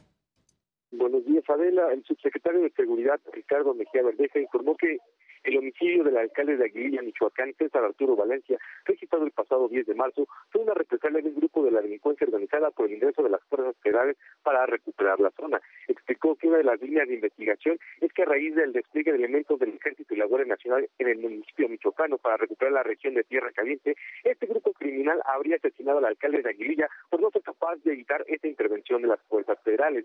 El subsecretario dijo que ya se logró identificar la mecánica de los hechos, así como el móvil del homicidio, identificar a los autores materiales e intelectuales del homicidio del alcalde y que en los próximos días podría judicializarse el caso. En otro tema, el subsecretario de Seguridad, Ricardo Mejía Verdeja, reveló que tras los hechos de violencia en el Estadio Corregidor en Querétaro, el Gobierno de México, la Federación Mexicana de Fútbol y la Liga MX van a revisar el tema de la venta de cerveza, los horarios y las limitaciones para su consumo, así como podría ser también las variantes de cerveza sin alcohol para intentar disminuir la violencia entre los aficionados. Explicó que tras dos reuniones ya se acordó la creación de un canal de comunicación, el intercambio de información y reportes para adoptar medidas de coordinación y advertir riesgos como el traslado de porros a los estadios. Adelantó que se está revisando el estatus legal de las empresas de seguridad privada que son contratadas para resguardar los estadios durante los partidos de fútbol, ya que gran parte de la responsabilidad del evento en fue porque la empresa de seguridad privada no contaba con las condiciones para actuar en este caso. Adela, esta es la información. Muchas gracias, Paris. Buen día. Muchas gracias. Bueno, pues ya estamos aquí todos a la mesa. Ah, ok. Lo que les haces, les das. No, pues espérense tantito, ¿no? Pero aquí estamos todos. Exacto. ¿Qué onda, muchachos? ¿Cómo andan? Saluden. Hola, hola. Hola, ¿cómo andan todos? Buenos días. Ya bailamos el Baby Shark. Por eso Ya, todo eso en redes pasó, sociales. todo eso pasó. Hoy no hubo chilaquil. Pero fuera del aire, no, hoy no. No hubo el ¿A chilaquil. poco quieren chilaquil? No, No, diario, así está bien, así está No, bien. no, es Sí causó. Oye, ¿por qué a mí no? Oye, ¿por qué? Ay, La oigan. coneja, ¿A quién? ¿o quién? Todos, todo el mundo, ya sabes. Soy su amigo, no su papá. Exacto, exacto. Sí, claro. Bueno, muchachos, ¿qué, qué Donovan? No compitió Donovan. Ahí te va la historia con todo. Espérate, porque te van a vestir la información. Te van a poner en ¿O no? mano. ¿Que no? ¿Ya ves? Ah, Ya no te hacen caso, ¿eh? O sea, Oigan, muchachos. Casarín. yo nomás. Poniendo. Yo no sé, pero. No, mi Jerry. pone a todos. Porfa, ¿no? Viene. Yo, Ahí yo está, ahí que está, ahí está, ahí está. rapidito. A las 4 El vestido, el vestido de Casarín. A las 4.30 de la mañana tenía que haber participado Donovan Carrillo. ¿Qué es lo que sucede? Y ahí va desde el principio para que la gente lo sepa. El vuelo sale tarde. Porque, pues, las rutas aéreas y todo de México estamos hablando. Sí, claro, claro. Eh, Desde eh, México. Desde México. Entonces, cuando llegan a Frankfurt, porque fue Lufthansa, ya no llegaba y entonces se va corriendo, tal cual así platicado ya Para conectar. para la conexión exactamente y llegar a París, para llegar a Francia. La maleta no llega y entonces dicen que se la van a mandar a Montpellier y pues la maleta hasta ahorita, esta hora 10 y cuarto de la No ha mañana, llegado. no ha llegado. Pero ya está localizado. Ya está localizada. Pero no Se llegó. fue a través de una paquetería de una empresa francesa, pero no llegó. Y entonces, ¿qué fue lo que sucede? Que eh, su patrocinador le manda patines nuevos. Pero pues unos patines nuevos, por más que se agradece que le te dan unos patines nuevos con unas horas para participar, pues les tienes que desde amoldar el pie, que la navaja esté bien, o sea, no, son No, cuestiones que puedas en cinco minutos ¿Qué arreglar. onda, Lufthansa? Nos arruinaste la competencia. ¿Por qué viajaría? ¿Por qué no viajaría directo a París? No sé, o sea, A lo mejor patrocinaron el, ¿cómo voló? el vuelo, ¿no? Frankfurt, o sea, Lufthansa. México-Frankfurt, vía Lufthansa. Y Frankfurt, París. a París. Y de ahí tren a Montpellier. No, también estuvo muy... O sea, La, cues- la cuestión es que sale tarde. Aeroméxico. Aeroméxico, Aeroméxico yo vuela a París. porque- Directo. Exacto, directo a París. Sí. O sea, lo que sí es que México, salió. París. Digo, hay, más directos desde acá. Pues sí. Salió tarde desde México. France. Eso sí. Y aparte el Dreamliner va a México, Claro. París, más a gusto, nuestro atleta descansa. Claro. Pues sí. Pero salió tarde desde México, desde ahí viene el error. Y luego la paquetería francesa nunca llegó.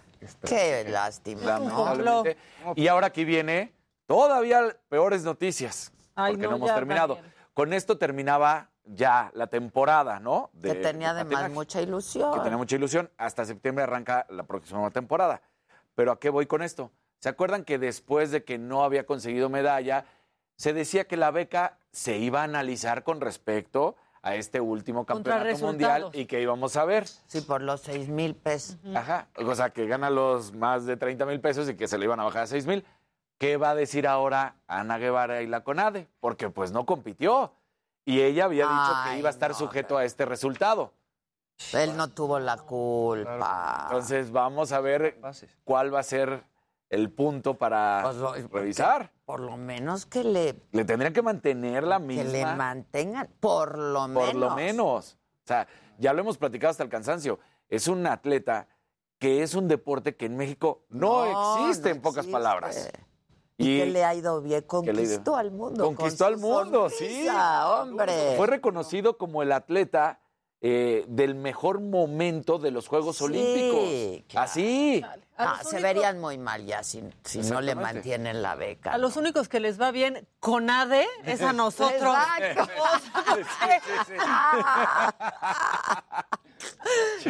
Eso no así conviene. Sí, no, no, no.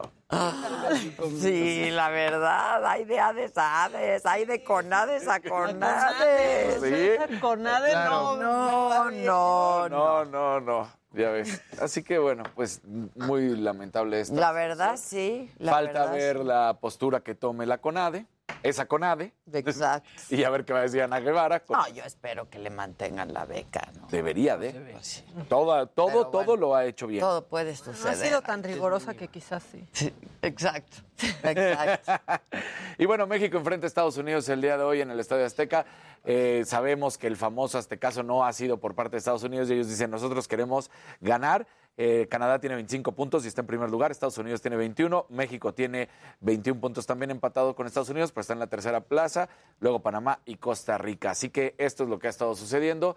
Y al rato, Ade, vamos a tener una discusión muy buena, una plática, no una discusión muy buena de un tema de olímpicos que está sucediendo ahorita en los Estados Unidos. O sea, es un tema de una competidora transgénero Sí, que, que está. ganó una competencia y está muy brava la situación y la discusión que se está realizando. Hay muchas, sí, hay un debate y una polémica ahí de que si se le reconoce o no. Incluso Caitlyn Jenner salió a decir que no es la ganadora, o sea, que no debería ser así, que no es la ganadora. Bueno, es que ella, pues, Ella fue ganadora y ganó como hombre. Como hombre, ¿no? Pero imagínate que Caitlyn Jenner salga a decirlo. Algo así. Híjole, Ay. yo no me atrevería a pronunciarme al respecto. es lo que estaba la verdad, no o sea, una opinión. no, ni yo. Mejor que los expertos Sí, digan. sí, sí, sí, o sea, Porque- nosotros vamos a plantear aquí tal cual lo que está o sea, me queda claro que no es la misma constitución, el peso, no, yo qué sé. ¿no?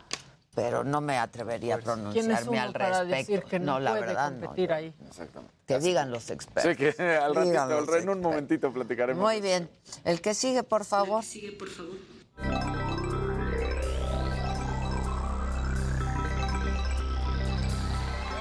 vamos a... Gente bonita, muy buenos días. Bravo. Es jueves. Oigan, eh, pues bueno, aquí hemos hablado de las estafas de WhatsApp que están muy complicadas, pero me acabo de enterar de otra que está cañona. ¿Qué es lo que hacen? Te llaman por teléfono, obviamente, eh, o más bien se, se roban tu acceso a WhatsApp a través de tu número telefónico para que el método de verificación sea la llamada telefónica. Pero entonces esta llamada entra y como muchos tenemos activado el buzón de voz, ese mensaje se va directo al buzón de voz y se queda ahí grabado. ¿Qué hacen los cibercriminales? Se meten a tu teléfono, se roban ese buzón de voz y activan el WhatsApp. ¿Qué? No. Está cañón, está cañón. O sea, y yo no sabía de este modus operandi porque es a tal grado que lo que ha estado ocurriendo es que la gente de WhatsApp ya ayer mandó un comunicado y lo que va, va a suceder es que ahora te va a dar la opción de quieres recibir este mensaje para, co- con, tu, con tu clave, presionas el número uno. Si no recibes el mensaje, va- va- se, se corta la comunicación y de esa manera ya eh, se termina con, con el proceso. Pero la verdad es que está cañón, sobre todo por la importancia que está tomando para los criminales el Robarse acceso a tu- WhatsApp. Claro. Rudísimo. Yo no, o sea, yo, yo me imaginé de todas formas que te engañen, que te hablen, que te digan, pero que además se meten a tu teléfono después Sí, de grabar no, la conversación. Quizá otra solución ¿Qué es sería desactivar el buzón de voz. Eso pensé, es usted el buzón de inmediato. voz. El buzón de voz Claro. es de los... Yo no me Yo lo tengo desactivado, yo tampoco. Ahora, muchos seguros lo su clave del tenemos. buzón de voz y ahí se termina. el Sabemos que está ahí porque los operadores lo ofrecen Ahí y ahí se queda. Y quizá lo activaste o lo desactivaste, lo activaste hace mucho y tan tan. Pero pues obviamente están aprovechando este olvido que todos como usuarios Claro. tenemos y pues ahí, ahí lo tienen. Según yo no lo tengo activado. Yo tampoco lo tengo activado, es que pero de repente no te llega un mensaje diciéndote tienes un buzón de voz y tú, ah, chihuahuas. Y cuando hablas te dicen, para activar tu buzón de voz, pero te siga saliendo la Sí, notificación pero ahí en se acaba el acuerdo. Ahora, ahí se acaba el acuerdo. Ahí se acaba el Lo acuerdo. preocupante con todo esto es que de acuerdo a la OEA y a la Conducef, México a nivel, pues América y dentro de los miembros de la OEA es el tercer país más propenso a ciberataques. Órale. O sea, pues sí, y sobre todo, y bueno, dejen, o- así que déjense de eso. Lo que está cañón es que si sucede un ciberataque, el 77% de las compañías no sabe qué hacer. No sabe si paga, no sabe qué tendría que ejercer. Eh, Básicamente lo que están diciendo es que en promedio estamos gastando por, el- por el chistecito de un ciberataque una compañía, serían 2.3 millones de dólares. Es lo que cuesta en promedio para una compañía grande. Eh, ¿Qué es lo que dicen? Miren, lo importante con todo esto no es únicamente compartir que existe, es pues básicamente ya compartir información entre otros, las, las compañías, las autoridades, para que esto no suceda. Ahorita Maca me preguntaba, no sé si, lo- si tú lo traes en el macabrón o no. No, no, no, porque dije, Pe- lo pero, vas a traer. pero bueno, eh, ayer yo justo lo di en mis redes sociales, pero en una, eh, digamos que Conalep, Ajá. en un salón, pues en un centro de estos Conalep, entraron muy fuerte unos criminales a activar unas máquinas de ahí para estar minando eh, criptomonedas. Desde el Conalep. Desde el Conalep. Sí, Entonces, un poco lo que ves, o sea, en general, pues sí, o sea, sí hay mucha gente pues muy creativa en todo esto. Sí, sí, Y que sí. está aprovechando esta Y situación. encuentran la forma. Encuentran la forma, ¿no? La verdad es que eso es lo, lo- lo preocupante. Y O bloqueamos esto y luego van a encontrar otra forma. Claro. Y bueno, finalmente, ya para cerrar el, el bloque, Bitso ya está lanzando su propia tarjeta. O sea, con la mano en la cintura, ahorita que están obviamente los banqueros ahí en Acapulco ya Ajá, juntos, y que sí. se habla mucho de todos estos nuevos bancos, pues Bitso dijo, bueno, yo también saco mi, mi- mi cartera y cuál es mi, mi tarjeta, cuál es mi diferenciador. Tú gastas utilizando mi tarjeta y yo te premio con eh, fragmentos de criptomonedas. No han dicho si es un Bitcoin, no han dicho si es Ethereum, Ah. etcétera, pero te van a regalar, así como los puntos de recompensa. Exacto. recompensas. Del palacio. De- exactamente, pero con criptomonedas. Tu payback. Exacto. y, exacto. con- y luego con esas puedes, pues, Ahora, Comprar. estos unicornios importantes en México y ¿qué haces Latinoamérica. con los puntos? O con las criptos que te dan. Pues con las criptos que me dan, yo, yo, yo las metería ahí a... No, no, pero ¿qué puedes hacer con Comprar estas? donde acepten. Exacto, en, en su momento. Electra. O-. Seguramente le van a dar la solo vuelta. Electra, en ¿no? algún punto, por ejemplo, con esos criptos, pues vas a poder pagar. Sí, Le va- Donde sea. Exacto, ellos mismos están abriendo el ecosistema para que después con su propia tarjeta se pague. Claro. De entrada. Está pues. bueno. No, ¿eh? están bien listillos, ¿eh? Bien listos. Mira. Hay que sacarla. Sí, yo, ahora, yo me suscribí. Ayer en- a la madrugada en mi insomnio estaba en el 33, eh, 33 lugar 33 mil de la lista. Oh, chale. Casi sí te toca. Casi sí me toca. Pero ahorita que nos escuchen, a lo Ya, mejor que- que no- que- se que nos ponen en al mil, ¿no? contacto. Algo así, ¿no? Exacto. Y nos dicen, bueno, pues va. Exacto. Ni que fuera concierto de Adele. Oye, sí, no manches, pero además, pues mira qué promoción le estamos dando. Bueno, ¿desde cuándo? ¿Desde cuándo? ¿Desde No, cuándo? sí, Si exacto. alguien necesi- merece recompensa es Luis Es Luis. G.I.G. ¿Desde cuándo Bitcoin. habla de las criptos? Exacto. Muy bien. Chayo. El que sigue, por favor. La que sigue, por favor.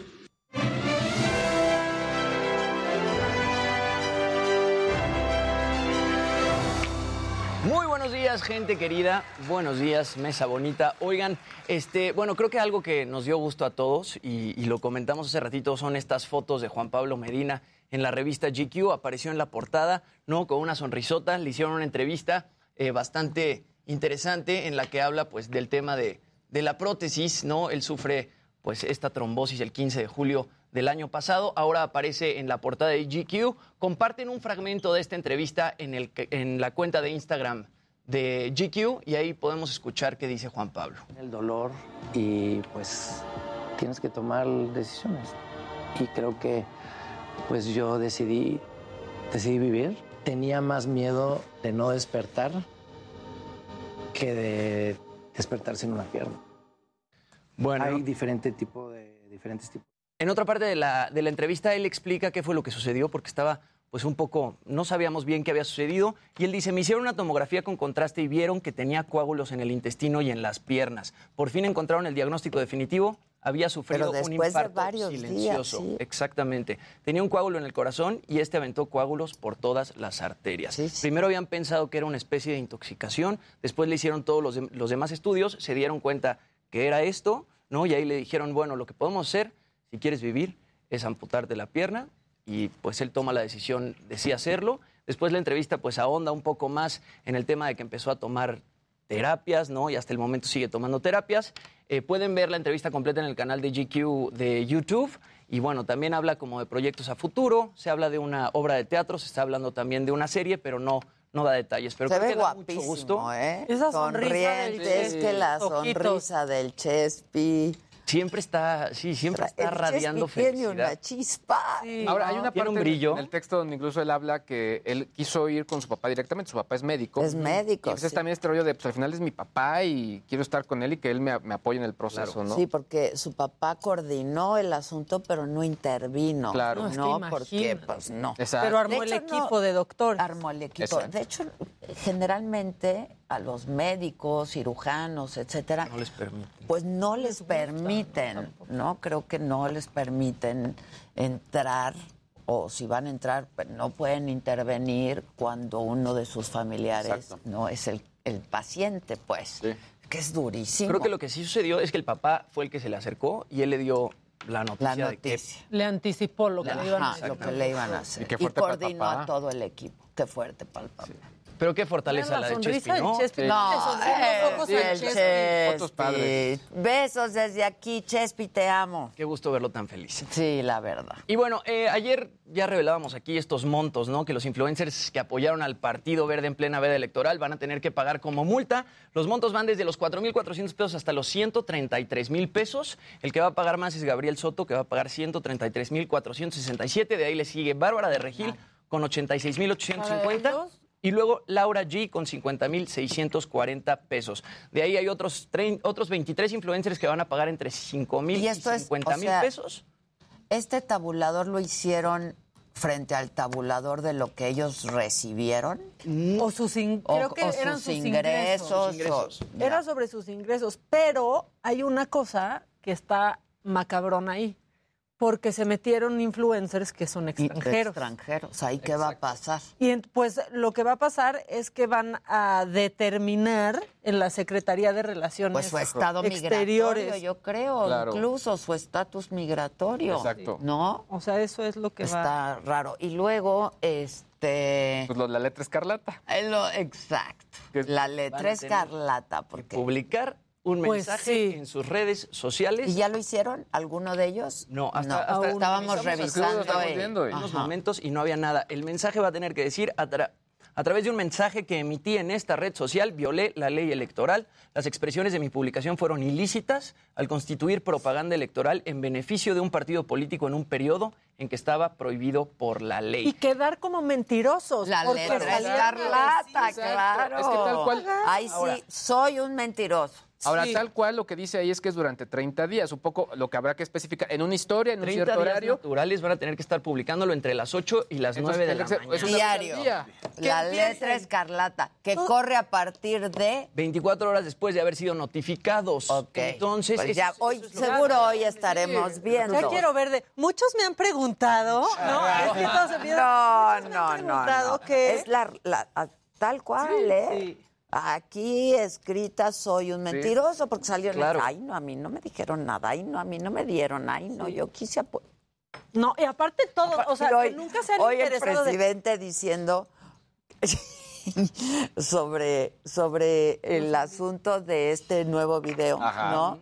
De los ambientalistas, que sí lo son, o sea, si te pones a revisar. Lo mejor o fue sea, el de Rubén Café, Albarrán. el de Rubén, de Café Tacuba, ¿no? O sea que sacó un video del 2000 Sí, cuando, cuando el aeropuerto cuando de el Texcoco. aeropuerto de Texcoco, ¿no? Diciendo lo mismo. Claro. Y el presidente diciendo que de cuando acá, ¿no? Sí. Lo mejor fue que le dijeron, ¿dónde estabas cuando pasó lo del aeropuerto de Texcoco? De, aquí, güey. Aquí, ¿no? Eso por un lado. Y por otro lado, el presidente diciendo que seguramente les mandaron ahí los textos y que los leen con el telepron. Y que este. No, sí. No, no, está. No, que porque no crean que no tenemos nosotros un teleprompter aquí, ¿no? Este, Maldito teleprompter neoliberal. Exacto. Eso fue con lo del Partido Verde, que ahí sí les mandaron el texto y literalmente todos lo dijeron. idéntico. Todos de, oye, Cosa que no ocurrió aquí con este Claro video. que no, y luego dijo, no. porque es muy costosa la producción. No, presidente, mandaron por su celular el el video. prompter ya se pone hasta que- en el iPad. Oh, Incluso es en el de Rubén donde se ve la computadora que se está grabando con su compu. Claro. Así simple. Eso Así- no costó la producción. nada, presidente. Pero aparte van Pero a decir nada. lo mismo porque defienden esa misma causa. O sea, están diciendo por dónde pasa este tramo. Claro. Van a decir lo, mismo. Pero no, ahí sí cada uno pues con sus palabras, Sí. Claro. y etcétera, ¿no? Se está demostrando que sí es cierto lo que están diciendo, no es mentira. Pero aparte ya, porque dice que es caro producir un video. Si ya No, lo haces en el celular, en. TikTok editas. Claro. Exacto. Claro. Claro. O sea, Pero además se grabaron y mandaron el video. Punto. Claro. No les costó nada a nadie. Así porque dijo, a ver quién pandemia. está detrás y Claudio X González. No, no, no, presidente. Ahí No, sí que y no. sacándole a Eugenio no, Derbez. presidente, no. Eso estuvo súper macabrón. Un- una reportera en la mañanera hoy. De Eugenio entonces, Derbez. sí, Porque sí. el gobierno No, de Guerrero le dio no. 3 millones Ah. para no se aceptan devoluciones. Un gobierno perredista. No. ¿Qué? O sea, pero ¿saben cómo apoyan al cine mexicano? Claro. O sea, perdón, pero vas a rodar una película en tal estado. Pues haces claro. El Claro. estado le entra. le Claro. No tiene nada de malo, Telenovelas de ilegal, le de entran. Telenovelas. Programas pagan para que Porque les programas. conviene a los estados promover a su staff. Durante la producción se, activa el trabajo y claro. durante la Claro. post, obviamente, es promoción turística. Claro. Mucha gente conoció Acapulco Claro. en el Gracias mundo a- por esa Claro. película y por otras tantas. Entonces, no tiene nada de ilegal, pero además no es moralmente incorrecto tampoco. Al contrario, qué bueno y ojalá más estados apoyen producciones. Claro. ¿No? Debería ser así, Francamente. He dicho. Los influencers del verde, a que ya no piensan que qué buenas iniciativas del partido. Este, ¿qué tengo que hacer? Híjole. ¿Macabrón o pausa y macabrón? Viene, mamá. Échenmelo, échenme el macabrón.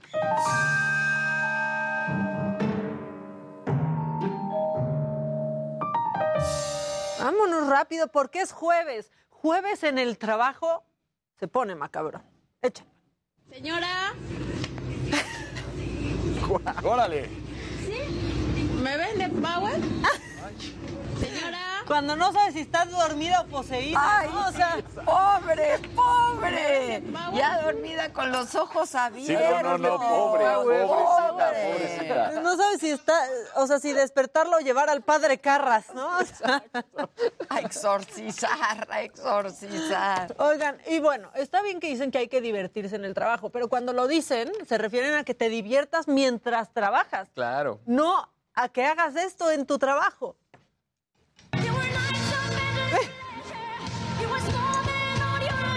Ah, Genial.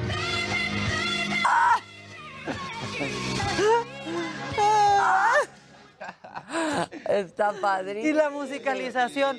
Presidente, eso no costó tanto musicalizar, No, se hace hombre, en TikTok, se nada, lo juro. nada Se costó. juro, es bien fácil. Nada. Bueno, y algunos de pronto somos distraídos, ¿no? Y buscas el celular mientras lo traes en la mano. Yo.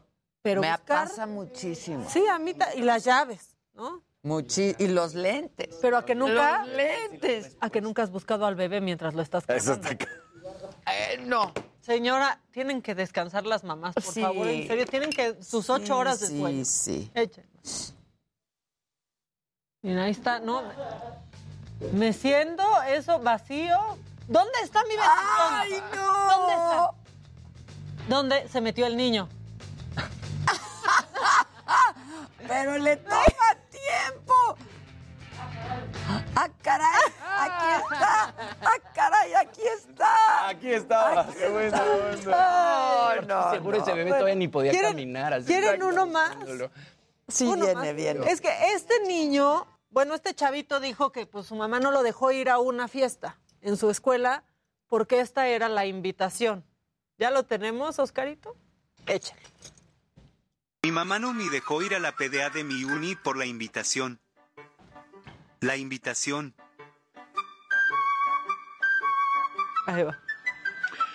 Hola, ¿qué tal amigos universitarios de la región Orizaba, Veracruz? Soy su amigo Alfredo Adame y quiero invitarlos a la bienvenida general de Red V este jueves 17 de marzo a partir de las 5 de la tarde. Por eso no lo dejaron ir. ¿Eh? Las caguamas van a estar a un peso, no me lo... No, es cierto. No, Ya no. los esperamos. Y el que no vaya, que... re- Los que falten, vamos... Así venía el video, no lo editamos nosotros. ¿Eh?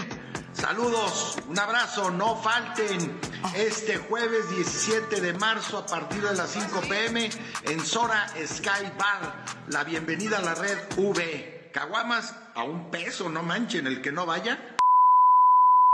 Híjole, a lo que se rebaja uno. No. Presidente, esto tampoco costó mucho, más allá de los 100 pesitos que cobra Dame por el video. ¿Cuánto? No, habrá cobrado. Claro, si cobra por mentadas de madre, o Ahí sea... decía la página famosos.com. Sí, famosos.com. Ah, sí, de a 100 pesos. Pues no lo dejaron ir por la invitación. Bueno, ya deja de leer el telepronto.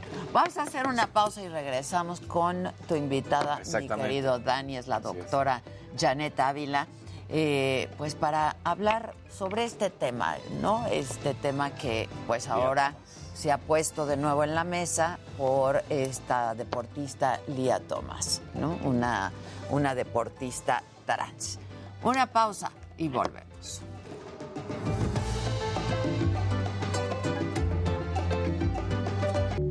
No se pueden perder 360. Personalizado 539. No está barato. ¿No? Es acá afuera en el lugar de... Vamos.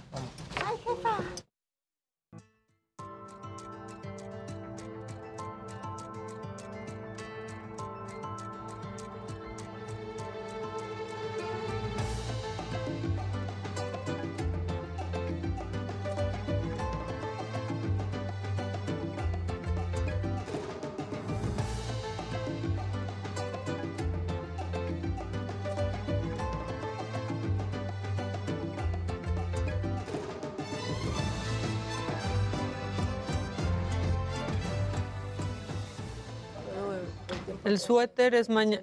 Que el suéter es mañana de Casarín. Eh, Sí. sí, Pero tranquila. La verdad es que sí. eh, ok. Adelame tus lentes, ¿de dónde son? Ah, son de una tienda en Los Ángeles, ya le pregunté yo. Este, no los venden aquí. Es que ahorita estamos transmitiendo. Eh, Está cool el suéter de Casarín. Pero ese era para mañana. Exacto, era viernes de suéter. Se cobra por mensajes. Lo increíble es que escojan ¿Es a. YouTube? O sea, y Adame de, anunciar los calzones trueno, tele, en canal 10. cobrar mentadas de madre sí es un bajón, ¿no? Sí, sí está, sí está mala onda, la verdad. No cortamos, y ahorita seguimos transmitiendo. Y mientras Ah, la tele ok, está en anuncios. Para que no digas una barbaridad. Exactamente. Justo, justo por Eh, eso. AMLO presidente. ¿Qué? ¿Por qué sigues, Erika, cantando lo del mambo del bigote? No entiendo. ¿Por qué? No- ¿De no- qué? no entiendo. Solo cuéntanos por qué. Y lo cantamos. Lo ponemos, inclusive, pero dinos por qué. Oye, que si tu chamarra es no name. Este, no. Mi chamarra es Dan Casab. Eh, dejen de endiosar a caudillos. ¿A cuáles? Que si ya vimos el pueblo de Juan Pablo Medina, sí, ya hasta comentamos la nota. Sí, Yo pensé que se a tardar un poquito más. Eh, Pero no. Una mujer trans es un hombre, no importa qué se crea él. No estoy de acuerdo contigo, Gabriela. Sinceramente, no estoy de acuerdo contigo. Este. Súper controversia. Sí, pero más allá de las competencias, hay que respetar el Sí. proceso de la Claro. gente y si ellos se asumen como mujeres y hacen una transición que aparte es súper delicada y se tiene que llevar con médicos y con todo un equipo, Sí, todo un que respetarlo y darle el lugar en la sociedad que quieren tomar, ellas y ellos. Totalmente. Esa es la verdad. Eh, que qué gacho que estén bloqueando a tuiteros que están comentando contra el gobierno. Me acaban de decir eso Sí, por WhatsApp exacto. también. Este, como que les están. Pues algo está pasando. También hay que ver el tono en el que están criticando. Sí, es es seguro, porque, hay de no es que críticas se- a críticas. Ajá, porque si son ofensas y es discurso de odio, Claro. este, y si son ataques, pues. No, y aquí lo mencionamos desde que fue antier, el tema, o sea, pues disentir, pero pues cuidado con los insultos, ¿no? Porque Claro. No está padre. La verdad es que sí. Este, ya mencionaron a Natalia Botello.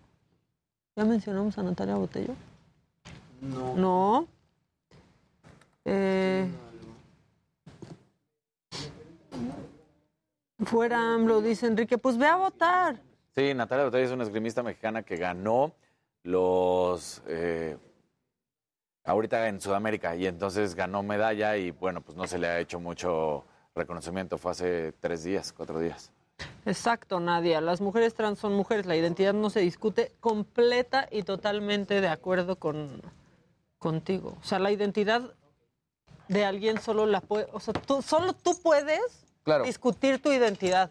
Claro. Es un tema personalísimo. Me preguntan sobre usar Kaspersky, que es un antivirus ruso. En Lima, en Perú, En este el momento. Panamericano Juvenil, ese fue el que ganó, Natalia. Eh, eh, en, es- en ese tema, al final, Kaspersky siempre ha tratado de, de separarse como de la parte gubernamental. Yo estuve incluso en, en Moscú en sus oficinas y siempre han tenido como esta alternativa. Así que pues, es una buena opción y yo no le veo inconveniente. Ay, todos tienen sus tacitas. Todos tenemos Todos nuestras con nuestras jetas. Casarín, ¿te gusta el vino? Pues a todos, ¿no? Yo creo que Sí. no hay problema. Yo no puedo, a mí el vino en tinto diciembre me lo da demostramos, sí, claro. Sí, pero, Pero el si vino blanco, blanco, no. no, el vino blanco perfecto, el rosé perfecto. El tinto, me- lo que pasa es que yo sufro de migraña, entonces el vino blanco, Sí, sí. digo, el vino tinto El me tinto cae el fatal. que te cae mal. Prevenidos, vamos en...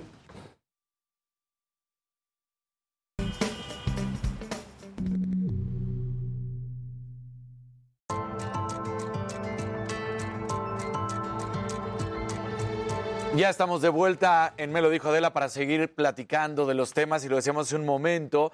Está con nosotros la doctora Janet Ávila, medicina deportiva, especialista en genética además, para que platicamos del caso de Lia Thomas, esta nadadora estadounidense que gana y realmente es no reconocida, no nada más por la gente y nadadoras compañeras que se hacen hasta un lado en la foto, por ejemplo, sino hasta el gobernador. Y es que la controversia y todo lo que estamos platicando ahorita y queríamos analizarlo contigo es un hombre que se convierte en mujer, una mujer que se convierte en hombre, cuando va y compite, ¿tiene alguna ventaja con respecto a las otras competidoras? Porque le termina ganando por más de un, dos segundos, casi casi. Y, y es brutal, porque la segundo lugar era medallista olímpica. Sí, segundo y tercer lugar prácticamente eran medallistas y ahorita eh, Lía pues pasa a ser de un 300 y tantos lugar en Arriba del 400, competencias, ajá. cuando, era, cuando competía como hombre, como William. hombre, como William exactamente. Thomas. que y ahora llamaba. pasa a ser el primer lugar y es cuando genera toda esta controversia, ¿no? Del por qué tantos lugares que haya mejorado tan solo en unos meses, unos años, pues definitivamente no fue como lo mejor, ¿no? En el sentido eh, de esa transición que normalmente cuando lo hacemos en un entrenamiento, pues no pasamos a mejorar tantos tiempos este, tan rápido. Y es ahí donde entra como si tiene una ventaja deportiva o no existe.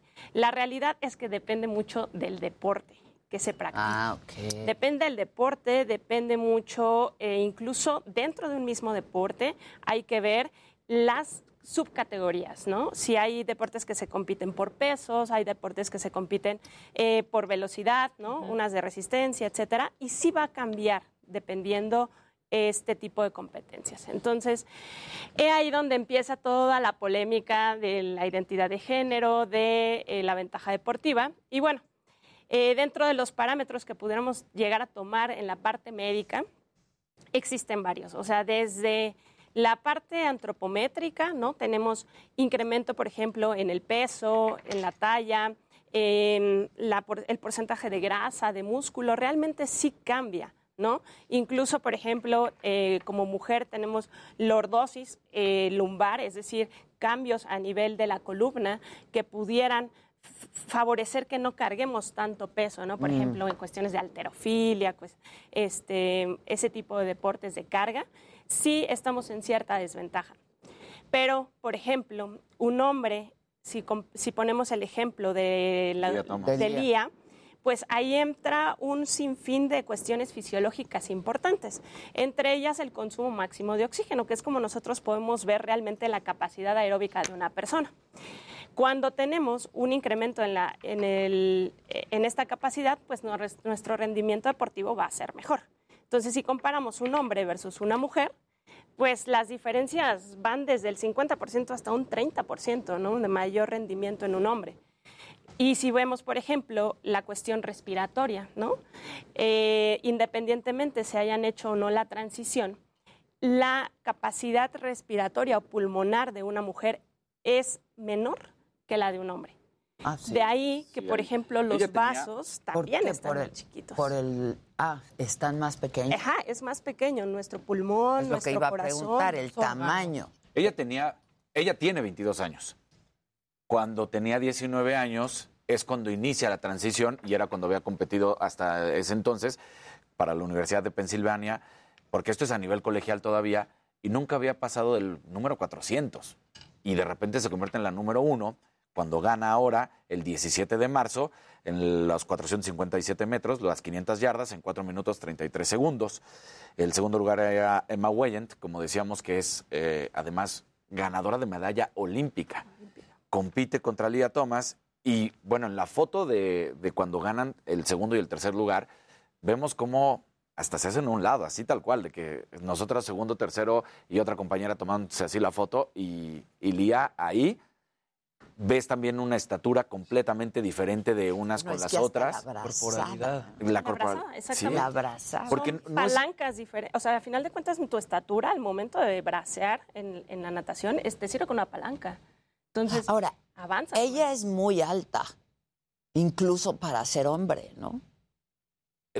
está en la altura de un atleta de natación, 1.90. No es, o sea, sí, sí es alto, pero no es exageradamente alto. Para nosotros sí es muy alto, claramente, ¿no? Pero para competencia, Para unos más. para unos más. Pero en cuanto a términos de competencia, está en el rango de lo que hoy en día los nadadores en el mundo y las están. nadadoras, por ejemplo, Generalmente bajan unos 10 centímetros. 10 centímetros, un Entonces- 80. Que creo que es importante separar el tema, ¿no? No es la controversia de mujeres No, trans. no, co- ahí, ahí no está la No, controversia. Exactamente. O sea, solo aclarando en aquí en el chat. Hay un hándicap o no hay un O sea, hándicap tuviera que por haber el una hecho de categoría. Porque más cuando se convierte en mujer, pues ya, ya había pasado la adolescencia, ya había estado en el gimnasio, ya se había entrenado durante, por lo menos, por lo menos podemos hablar de seis años, lo que Hasta el sería el bachillerato. Ajá. O sea, ya había sido un hombre en competencia que había estado participando en competencias, en competencias Masculina. varoniles. La categoría Entonces, masculina. no es como si un día que no tuvieras esa fortaleza muscular y de repente dices, me voy a convertir en mujer. Sí, tuvo que cumplir con varios de los elementos que pide, ¿no? Varios Sí. criterios. Actual, Pero- bueno, a- hasta hace unos meses se pedía que para las diferentes competencias tuvieran que tener 10 nanogram- nanomoles por litro como niveles de testosterona. Y con eso podían competir, no importando si hubieran hecho la transición quirúrgica o no. Pero actualmente, a partir de Juegos Olímpicos este, de Tokio, pues ya el Comité Olímpico lo que acaba de mencionar es que no importa eh, tanto este, para un solo, eh, más bien, que las federaciones son las encargadas ahora de determinar si entra o no a competir como persona trans o como persona este, en la categoría femenina o masculina, ¿no? Ya va a depender de la federación. Y creo que hasta cierto punto eso está bastante bien, porque empezamos a individualizar.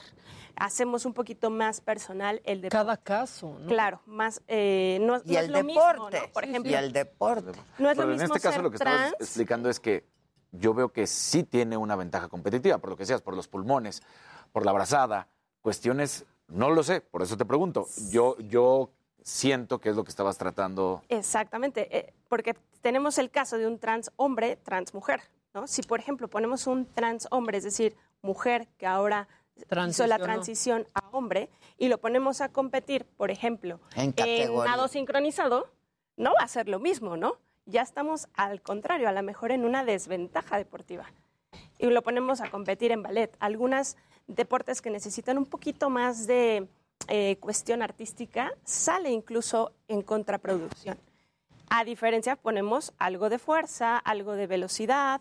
Por ejemplo, para este caso de Lía en particular, la- simplemente la velocidad de reacción es muy diferente en un hombre y una mujer. Y se han hecho, de los pocos estudios que tenemos, desgraciadamente, con personas trans, eh, se han hecho que tras un año al menos de la transición, se evalúa su velocidad de reacción antes y después de un año de haber hecho la transición. Y las personas que eran físicamente eh, hombres y que pasaron a ser mujeres, no cambia esa velocidad de reacción, la cual es más rápida Que en un de hombre mujer. que en una mujer.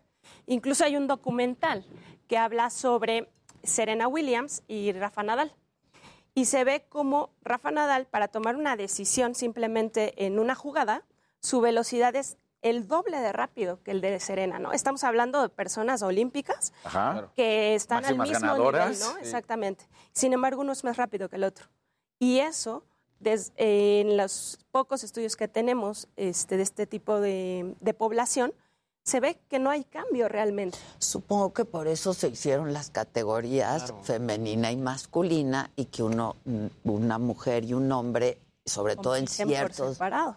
Deportes, compiten juntos, ¿no? Tendría que Están haber una. caminando, perdón, en Sí. un hielo súper delgado, Sí, porque también corren el riesgo de seguir segregando Claro, a estas ¿no? a las personas. personas trans. Totalmente. De hecho, eh, si me permites, Maca, justo lo que estás diciendo, que aquí es donde viene este problema y el gobernador del estado de Florida, que es el republicano Ron DeSantis, pone eh, el resultado socava la integridad de la competencia. El supuestamente permitir que una persona transgénero compite en un equipo femenino es lo que está afectando. Están quedando más políticamente correcto que deportivamente correcto. ¿Sí es así? ¿Así lo ves? Pues es que lo podemos ver desde los dos puntos de vista, ¿no? Si, si lo vemos desde una persona trans, están Que en tiene su todo total el derecho, de claro. competir en la rama que ellos deseen. Sí, Totalmente. claro. Ahí no hay, y, y, eh, ahí sería más bien una discriminación el hecho De no no le permitas. Sí, segregar. Porque por, mm, por ser humano tenemos justamente el derecho de competir libremente. Exacto. Entonces, De acuerdo a tu entramos ahí. identidad. No, no, no, no. Pero aquí el límite, no, la línea es muy, Hay muy quienes lo comparan incluso delgada. con el dopaje, o sea, como estas eh, posiciones más extremas, dicen, es como competir contra un deportista que, Que- ha que ha estado, sí, consumiendo, sí, claro. para Sí, ya se le, mejorar con- su bueno, en algunas personas incluso lo llaman como un deporte de, en un dopaje de género. Ya entramos en otro. ¿Qué hay posiciones Pero está, ahora, la federación ahí es la que tiene que, en todo caso, La tomar Federación la de Estados. Unidos, que fue en colegial, sí. fue la que de- aceptó.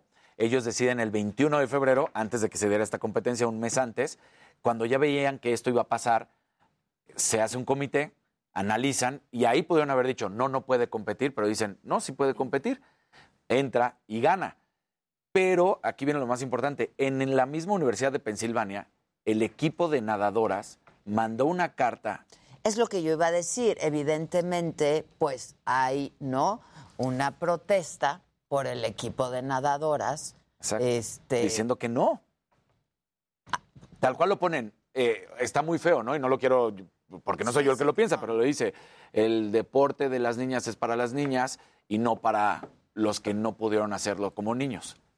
Son palabras que ellas Pero una vez más, no les toca a ellas Eh, decidir. ellas no pueden decidir. Ellas no pueden Ellas- decidir. Pero sí hay una ventaja biológica, sí hay una ventaja. ¿Qué sería lo mejor? Crear una nueva, crear una nueva hombres, mujeres y universal, crear una nueva. Hasta cierto punto sí, estaríamos de- en la parte médica, ¿no? En la parte más justa.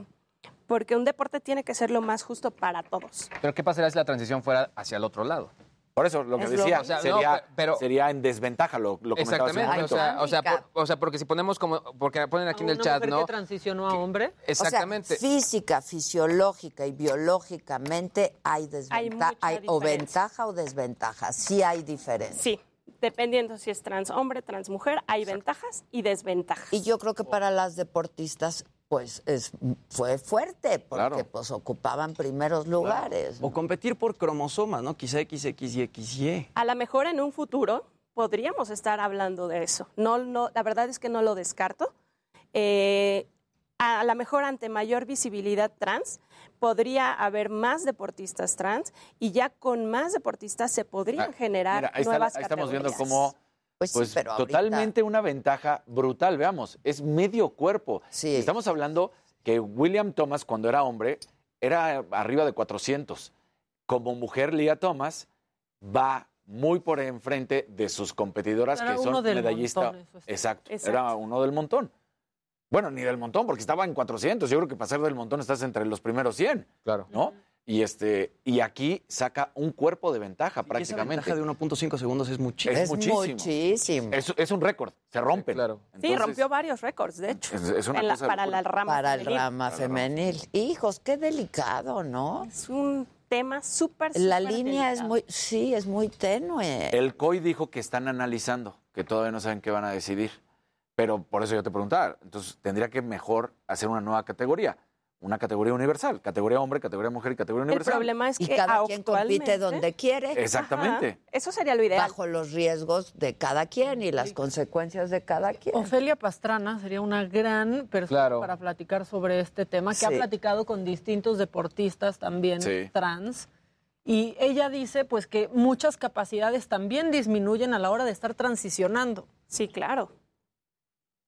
Claro. En- porque, tanto pues, para sí, hombre porque como estás para en mujer. constante Claro. transición, metiéndote distintas sustancias al cuerpo para Claro. poder alcanzar Pues la el cometido. Exactamente. la- Sí, que seguramente habría que comparar, estaría bastante interesante comparar a Lía sus tiempos previos, o sea, ahora sí que bajaron con él ¿eh? mismo, ¿no? Con ella misma, eh, los previos con los actuales. ¿Qué pasó? Después de la transición hubo una disminución en su rendimiento, o sea, muy personal.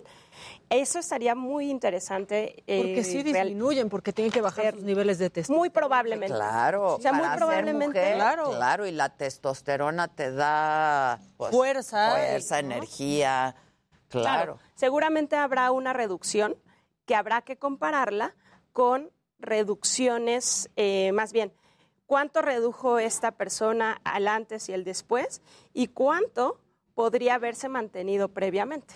Mira, ¿no? es- esa es la Entonces foto a la que hacía referencia. O sea, la dejan sola, por completo. No quieren estar con ella. Ahí se subió la, la cuarta lu- el cuarto lugar. Hasta, hasta el cuarto lugar la A ver, ellas también ya sabían Sí. que Lía iba a competir. En todo caso dices, pues no compito. Bien, republicanas No, sí, ahí, perdón, mal, la verdad. muy mal. O sea, que se vayan con O sea, porque ellas pudieron haber dicho, pues no voy a competir. No vamos a competir y ya. consideramos que hay un hándicap, ¿no? Exacto. Ahí sí. Que Pero esa foto sí. está muy mal. Está muy mal. No Eso otra vez no es el espíritu deportivo, no es el espíritu democrático, no, no. No aporta Este, nada. o Pero a ver, no, no me queda muy claro esto que tú dijiste, porque a ver, sí, pu- sí pierden desde el momento que empiezan todo su proceso de transición, ¿no? Sí. Pero no me queda muy claro esto que dices de sus propios récords. Ajá, yo por ejemplo, a lo mejor en mis que 100 registraba. metros, en mis registraba 100 antes metros de- previos, Cuando era hombre. Antes El registraba. transicionar. 23 segundos. Exacto. Ya ahorita, después de la transición, a lo mejor hago 24 segundos. Exacto. Quiere decir que sí empeoré mi marca, pero si ya lo comparo con Una mujer. el récord femenil, pues ahí ya estoy en ventaja comparado Claro, con ella. Eso es lo que habría que registrar, ¿no? Si perdió en- dentro de sus propios récords. Ahora, Y medirla contra, contra ella. Contra ella No, misma. sin medir Con- o sea, contra contra, comparar sus récords. Exacto. Ahora, lo que, lo, Exacto. lo que decía Maca también sí es, sí es importante porque eh, en el proceso, pues se debilita el cuerpo, vienen muchos cambios. Pero esto fue en el 2019. También viene una recuperación No, después, ¿no? No, Tienes no, como no. Por eso persona pregunto, por eso pregunto. Constantemente, porque no produces las mismas, ca- tu cuerpo como mujer o como hombre no produce la misma cantidad, Cantidad de sustancias. de hormonas, De principalmente. hormonas, sobre todo. Pero no todo se debe de reducir al nivel hormonal.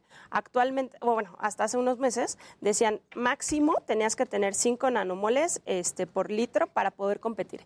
Eso en teoría los ponía En en, el mismo- equidad, ¿no? Este, para las competencias. Sin embargo, como ya vimos, no nada me haces el tema hormonal, sino entran muchos otros factores a nivel fisiológico Sí. que se afectan. Y esos, des- desgraciadamente, no se eh, alcanzan A a, medir. a mejorar o a, a- regresar a, a los límites dentro de categorías hombres y mujeres. Entonces, quedas como en un intermedio. Ni eres eh, con tiempos fisiológicos de un hombre, pero tampoco de una mujer. Te quedas como en un inter. Ya. Y es ahí donde... Ofelia, llámanos. Sí, Ofelia, escribí. necesitamos porque es una mujer que lo ha vivido, Claro. Sí. ¿no? Que lo sea, vive, Que lo vive, porque esto lo tienes que vivir Sí. siempre. O sea, ¿no? Híjoles, pues qué interesante y qué delicado. ¿Tú te pronunciarías sobre el tema? Por el momento, no. Es lo que Nos falta es- mucha Es investigación. que está bien difícil pronunciarse sobre el tema, pero finalmente hay quien sí tiene que hacerlo. Exacto. Y a ellos les toca esa responsabilidad. Pues sí. Y hasta el mismo comité se deslinda, el Comité Olímpico Internacional, hasta el momento se ha deslindado y se lo está dividiendo entre las diferentes Claro. federaciones. Dicen, yo, esta papa caliente yo no la agarro. Exacto. SOS Ofelia Pastrana comunica. Pues muchas gracias. Gracias, doctor. No, hombre, Sí está el gusto es mío. Gracias. No, gracias. al contrario, muchas gracias. Hacemos una pausa. Ya llegó el maestrazo Carlos Macías aquí. Ah, me lo dijo Adel. Viene, viene.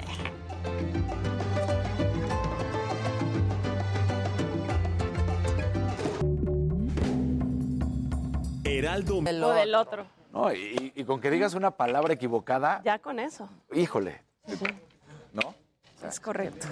Intolerante, etc, etc, etc, porque más no sé qué. Con el dolor no, ibas a... Te echas a la, a la bolita a una comunidad o a la otra, ¿no? Sí. Siempre. Pero desgraciadamente nos faltan muchos estudios. Tenemos bien poquitos Sí, de personas trans. exacto. ¿Cómo abres una categoría así? Pues no Es se que llena. sigue Con una persona, vas a competir aparte, contra ti queda vacía. complicado. No, porque la universal sería, pues si tú eres mujer. yo por eso decía y dices, universal, yo o sea, me donde- quiero- Claro. yo, Inscribir y yo yo- quiero inscribirme. Ajá. Pues ahí sí. Sí, por eso no dije trans, sino quien. dije universal, de que el que quiera le entre. Donde y quieras y ahí. todo. Sí, porque lo- el cromosoma XX y XY, pues no entra en esta categoría. No. No Es entra. un mundo. Hay que, hay que buscar así como a 300 personas que han hecho la, tra- la transición ¿Qué y hacerles todas las pruebas.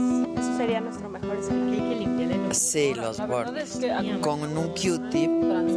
es súper... Pero con un Q-tip ahorita ya. súper difíciles. Tienen que ir con un buen médico que les haga un buen tratamiento porque ponen en riesgo su, su salud. Eh, sí, ayuda psicológica, ayuda médica, Pero se ven con bien. doctores, exacto, de muchas especialidades. Sí, está cañón. Y es muy difícil también porque, o sea, imagínate una mujer que empieza a transicionar para hombre con más testosterona y otras cosas, pues de pronto tienes otros impulsos, ¿no? Cambia tu forma de... Por ejemplo, la violencia hasta cierto punto. No sé si supieron de un caso de, de Fol- algo de Fox, Fallen Fox, una cosa así, que era de artes marciales mixtas. Y compite ahora en una categoría de mujer y le hizo unas fracturas a la chica, ¿no? Con la que estaba compitiendo, que dice es que yo he competido con muchísimas personas y nunca había sentido un nivel de fuerza A como la si que me aplicaron. la mujer. Y casi la mata. Sí, es un tema. Pero bueno. Pues muchísimas Muchísimas gracias. Gracias, eh, no al contrario. Gracias. Con permiso. Sí, y no caer en comentarios. Muchas gracias. Oh, no, sí. Sí. No, está muy cañón. En cuanto lleguen los de la mesa me avisan para ir a hacerlo de volada esto. Vámonos a la media antes, al 25. ¿Cómo, maestro? ¿Cómo estás? Muy bien. Contento, ¿eh? De estar contigo. No, hombre, con al contrario. Todo tu equipo. Yo creo que no- nos conocimos con Mendiguchía, ¿no? Ajá, sí, sí, sí. ¿Cómo no? Exactamente. Pablo Salazar. correcto. Oye, te traje, te traje algo de Chiapas, Ándale. pero ¿te lo puedo entregar al aire? Con mucho gusto. Uy, sí. Porque lo mandé a hacer para ti. ¿Qué es? Tamales. No, ya, ya, ya chilaquiles, maestro. 1, 2, 1, 2, 3, 4, 1, 2, 3, 4, Gracias, 1, mi 2, rey. 3, 4, Pone por acá. 5, 1, 2, 3, 4, 5. No hay ningún problema. No sé si se puso bueno el chat también. Sí, está cañón. Sí, por favor, gracias. Eh, déjame. Dile a Luis. Sí, te lo voy a mandar ahorita. Creo que le gusta más este. El micrófono. Ah, gracias. ¿Cómo ves, Adela? ¿Que dónde me gusta más? Sí, claro. No te, se está cortando, Gises. No sé de dónde estás hablando. unas cosas. Gracias. A ver aquí, por favor. Un minuto. Gracias, Emilio. A ver, dime. Aquí está perfecto. Este, sí, sí está bien. Sí se puede hacer. Eso, gracias. Qué amable. Muchas gracias.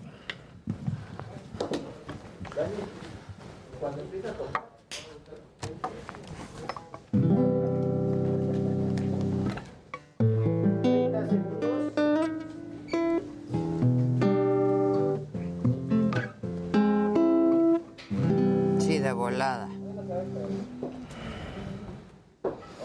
Me la regaló este Alejandro Sanz, mi Adela.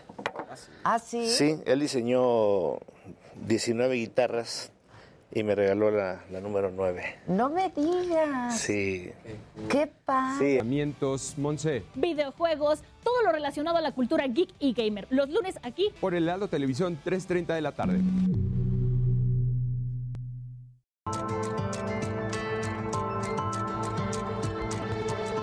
Bueno, vamos rapidísimo. ¿Quién está?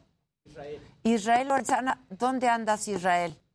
Muchísimas gracias. Buenos días. Pues estamos ubicados afuera de, los, de la sala de juicios orales del reclusorio norte, ubicadas en la alcaldía Gustavo Madero. Aquí alrededor de las 8 de la mañana llegó la alcaldesa con suspensión Sandra Cuevas, y es que se está llevando a cabo una reunión con las partes afectadas. Se dice eh, que ya tuvo pues un acercamiento importante. Además, bueno, pues eh, se está llevando a cabo en estos momentos ya aparentemente un acuerdo reparatorio con las víctimas. Adela, y además, bueno, pues se prevé que al término de esta reunión esté dando una conferencia aquí a las afueras con algunos medios que están al pendiente, por supuesto, de su salida. Hay que recordar que Sandra Cuevas estaba emplazada para el mes de mayo en una próxima audiencia, de manera que pues esta es una reunión extraordinaria con las partes para llegar a este acuerdo reparatorio. Estamos exactamente aquí a las afueras de los juicios, de los juzgados penales anexos al reclusorio norte preventivo. Y bueno, pues nosotros, por supuesto, Adela, vamos a estar muy al pendiente en el momento en el que salga la alcaldesa con suspensión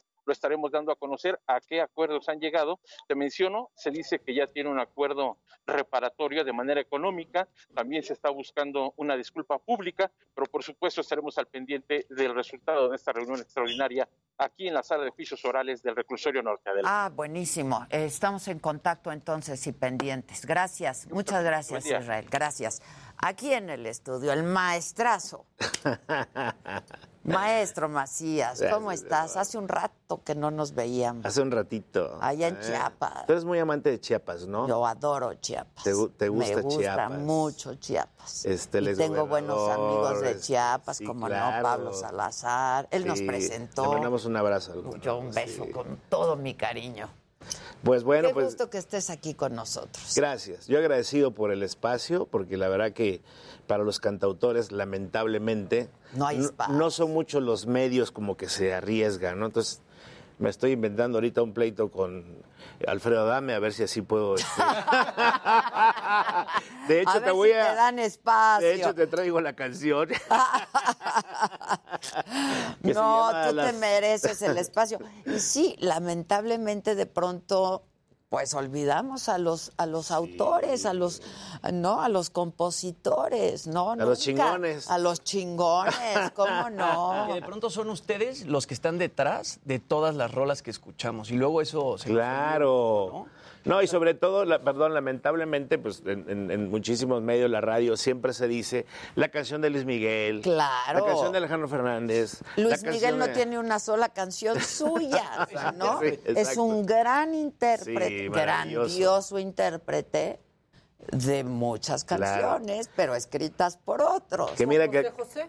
O las canciones de José José. José, claro. Que acabo de escuchar algo maravilloso, que para mí fue una gran lección del maestro Manuel Alejandro, Ajá. este compositor español. Sí, claro.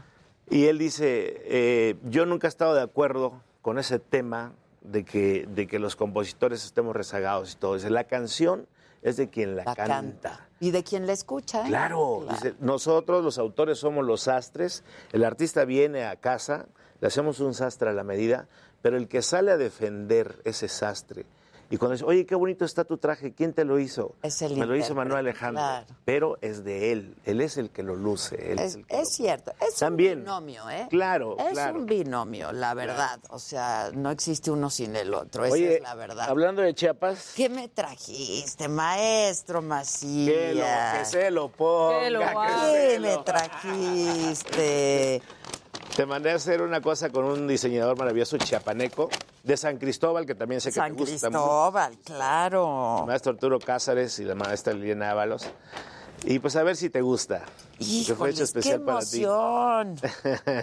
Qué emoción, maestro. Abre, Muchas gracias. abre, Ahí voy. abre. Todos Abre. tus regalitos.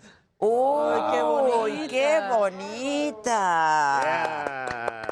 Qué bonita está. Está padrísima. Sí. Es diseño para mí. Es de un pueblo, especialmente para ti, es de un Muchas pueblo que se llama San Juan Chamula. Bueno, yo estuve ahí con las chamulas, me vestí de chamula. me regalaron un traje chamula a ellas. Hice unas historias increíbles con las chamulas. Qué Gracias. mujeres, ¿eh? No, no, no. Qué Y mujeres. esas sí son bravas, ¿eh? Bravas las chamulas. Y Oye, si abres, también trae una cosa. Ándale, maestro. Regalo adentro del regalo. El regalo dentro del regalo. ¿Trae sobre? Trae Trae sobre. sobre. No, Trae sobre. mira, qué bonito. Me Esto lo es para voy a que te lo poner. pongas en el- en el Claro, cuello. me lo voy Qué a bonito poner color. en este momento. Es el color que se me ve bien, Maca. Se te dice siempre. Dice Maca que ese color se me ve muy bien. No, maestro, muchas gracias. A ti, mi amor. Son textiles chiapanecos, esos que hacen con donde están ahí trabajando Los telares. Los telares. Claro. Exacto. Mira, ya No, yo- sabes, ya te ¿Cómo? la sabes. Pues que, si puedes. Claro. No, no, no, yo aprendí mucho de esas mujeres.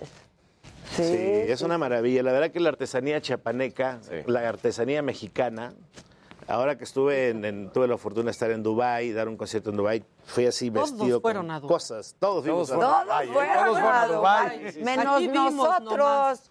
que porque ya no les alcanzó.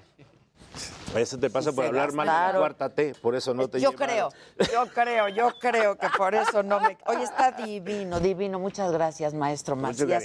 A propósito, ¿quiénes son los diseñadores?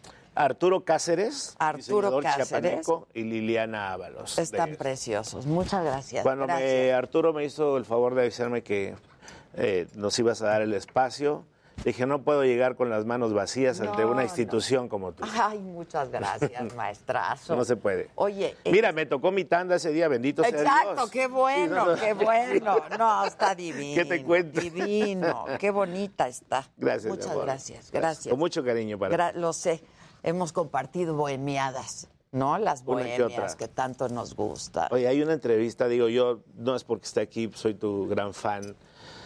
Ay, pero una que le hiciste al maestro Joaquín Sabina. Ay, sí. La he visto 100 veces. Yo ¿eh? también amo esa entrevista. No, no, qué bruto, qué bruto. De verdad es. Bueno, la de Marco Antonio Muñiz es una joya. También es una joya. Pero la del maestro Sabina es. Yo la veo y la veo y la veo con mis tequilitas así, digo, eso me encanta. ¿Tú no estuviste en esa bohemia con Sabina? No, no, yo no, no estuve. sabes, ¿eh? Pero para la próxima, ojalá. Para la próxima. Ojalá. Ojalá. Ojalá. Oye, pues estás compuesto para muchos intérpretes. Sí. ¿no? Este.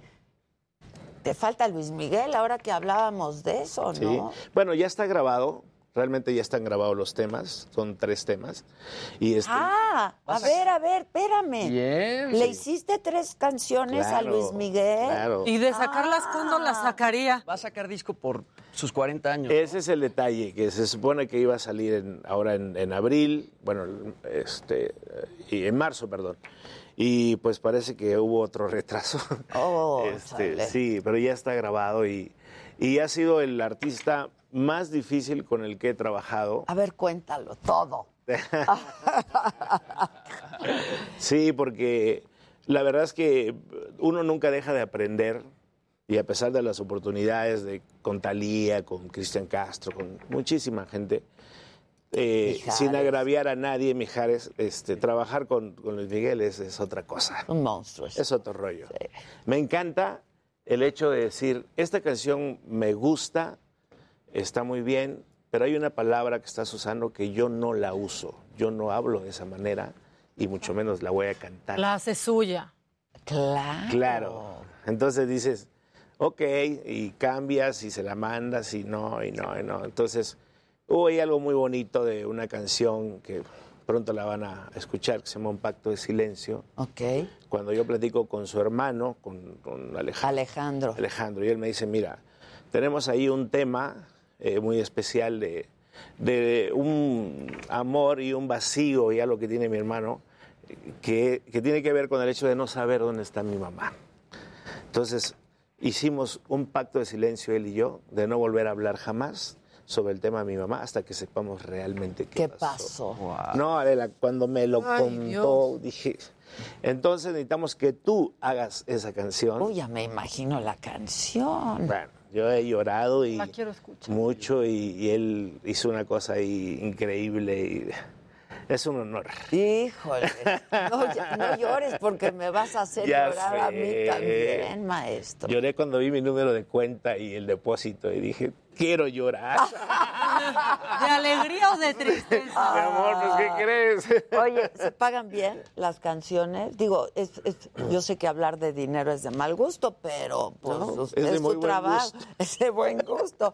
Pero esa es su chamba, ¿no? Y Es- de pronto, sí. pues no sé qué tan reconocida esté en ese Es que depende del artista. Depende del artista. La fortuna que yo tengo, la verdad, y lo digo claramente como siempre ha sido, eh, hace unos días un gran amigo mío me decía, oye, este, yo te recomendaría, recomendaría que le bajes un poquito a tu lenguaje, que lo hagas un poquito más urbano, para que te puedan grabar este, tus Mm. Más- grupos". más Sí, más. Y, y yo le dije, bueno, me estás ofendiendo porque tengo muchos años defendiendo mi texto, defendiendo ese, ese español que tanto me gusta y que ha sido realmente devaluado de una manera fatal, Adela, tú lo sabes.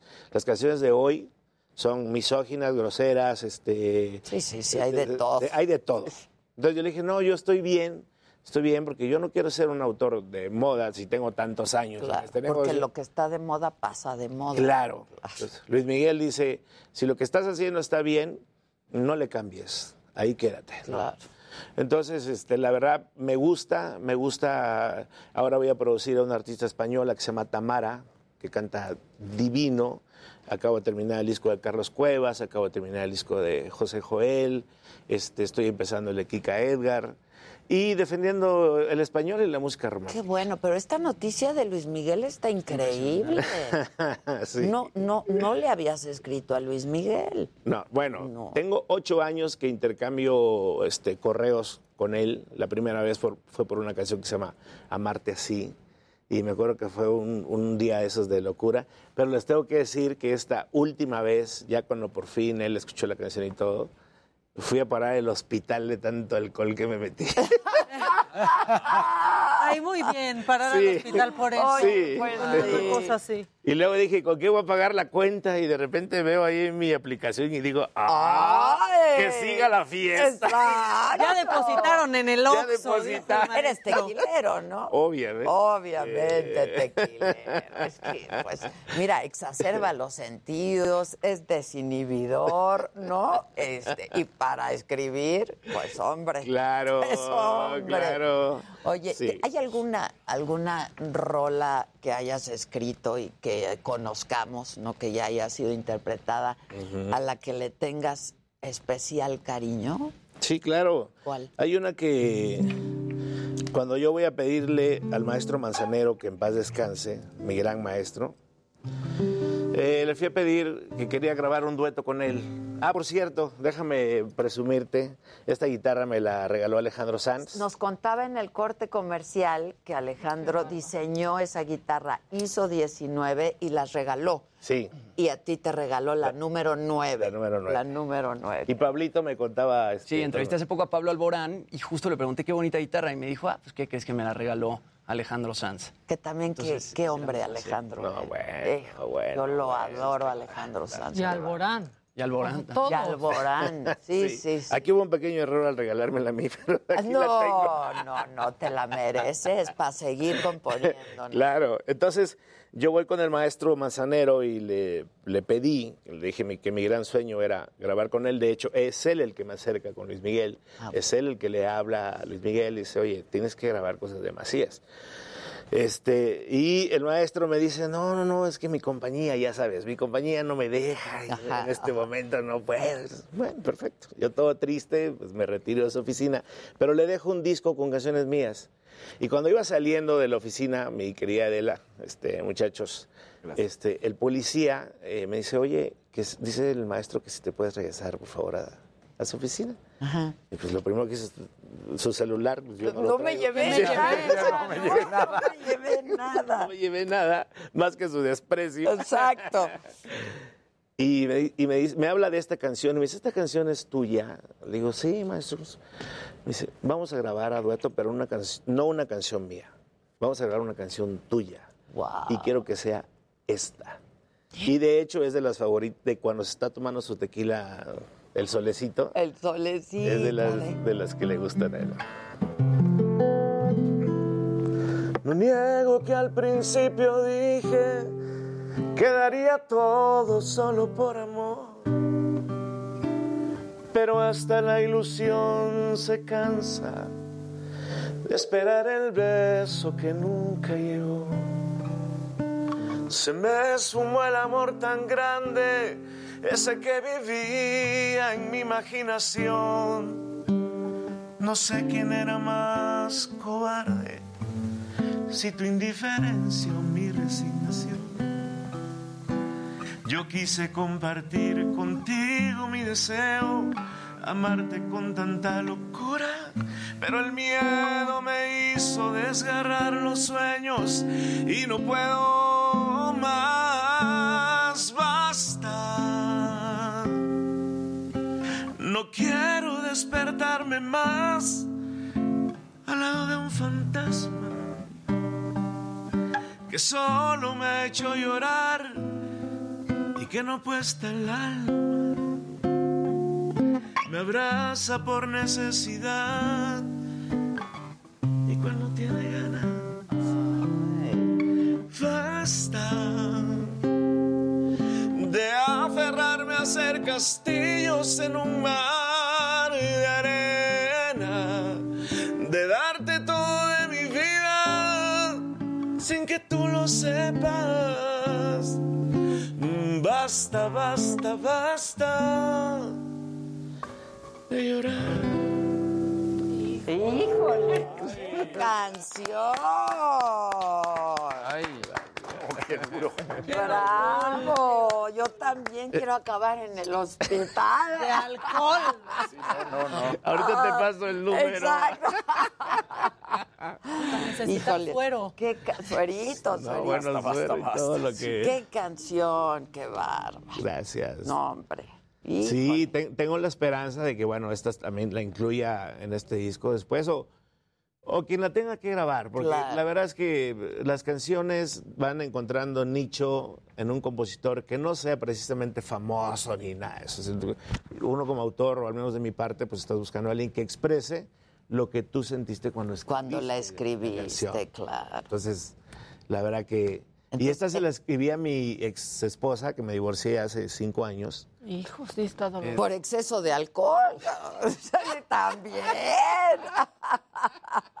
Claro. Hombre. Claro, sí, y la, y- y la frase de, de- de- de la del fantasma, que para mí es la más bonita, pues es una frase de ella, porque pues, se puso a hablar conmigo, me dijo, oye, eh, en, lo, en lo individual, pues está yendo muy bien, no está madre, pero en, lo, en, en lo, en el dúo que tenemos, te has olvidado de, de mí.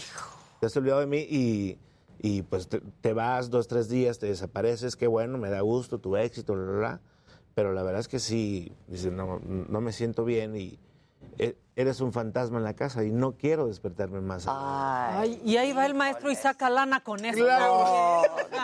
Es que eso de los O sea, compositores. claro, en vez de decir, te- le- perdón, ¿cómo acaba, ¿qué acabas de La acabaste Sí.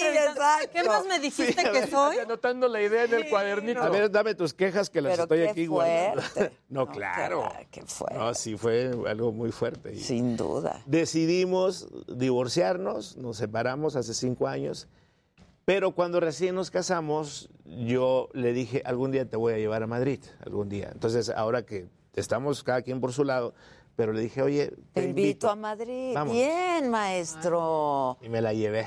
Oh, ¿y qué pasó? Pues nos dieron las 10 y las... ¡Esa!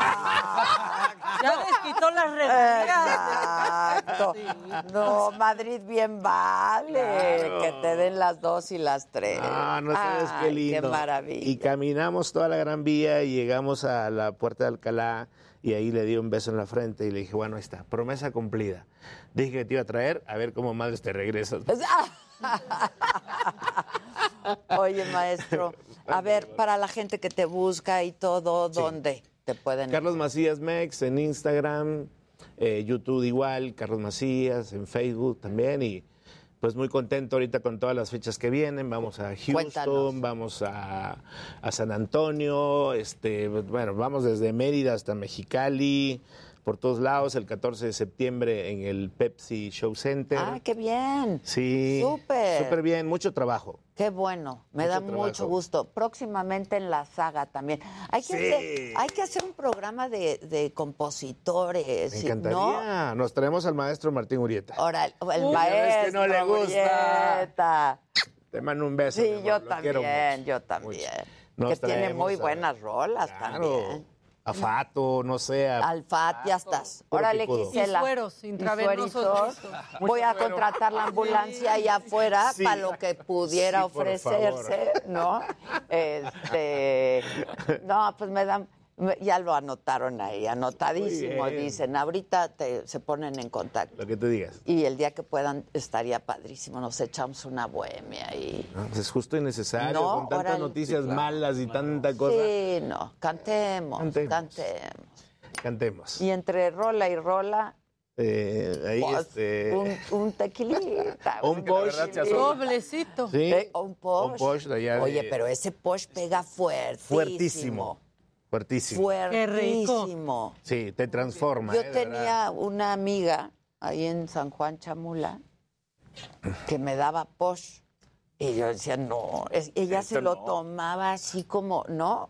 Y yo soy tequilera y dije, ay, pues aguanto. No, no, no. Pues no, aguanto. eh, No, no, Pues ese sí. aguanto. Pues, Pues a ver. Pues, ¿cómo terminaste? no. Pues no. No, sí, ese a sí. Porque aparte ellos lo preparan un poquito con un ritual de los espíritus y bla, bla, bla. Y entonces, desde que lo vas a tomar, pues ya vas ahí como que Poseída. a ver qué espíritu se me va a meter. Claro. Sí, sí, sí. No, no, no. Oye, maestro, que si te despides con Divina tú. Claro. Antes de irnos a una pausa. Y gracias, gracias siempre, gracias por mis regalos, pero gracias por este regalo. Esa te la hice a ti, ¿eh? Ni Sabina, ¿eh? Exacto, a ver, bien. A ver. Divina tú, divino el aire que te envuelve como un tul y va bordando entre tu pelo la virtud de ser un sueño que me abraza con su luz. Divina tú y tu sonrisa que ilumina mi camino. Tan cercado con espinas, con historias, con heridas que sanaron cuando apareciste tú. Divina tú, con tu mirada envuelta en magia que da paz, como la luna que te sigue mientras vas, llena de flores que perfuman tu andar. Divina tú que apareciste cuando menos lo esperaba, cuando nadie me miraba y era solo una ilusión, era solo una ilusión poder hallarte, divina tú, con tu fuerza, tu llanto, tu encanto, solo tú. Como arena abrazando las olas, porque tú son tus manos que pintan mis versos de azul. Divina tú, el suspiro callado de mi alma eres tú. Es tu voz, mi canción más amada y es que tú, cuando Dios me mandó algún milagro, fuiste tú. ¡Bravo, maestro! ¡Bravo! Gracias, Y presidente. volvemos, no se vayan. Bravo, bravo, bravo. Muchas Gracias. gracias, maestro. Gracias.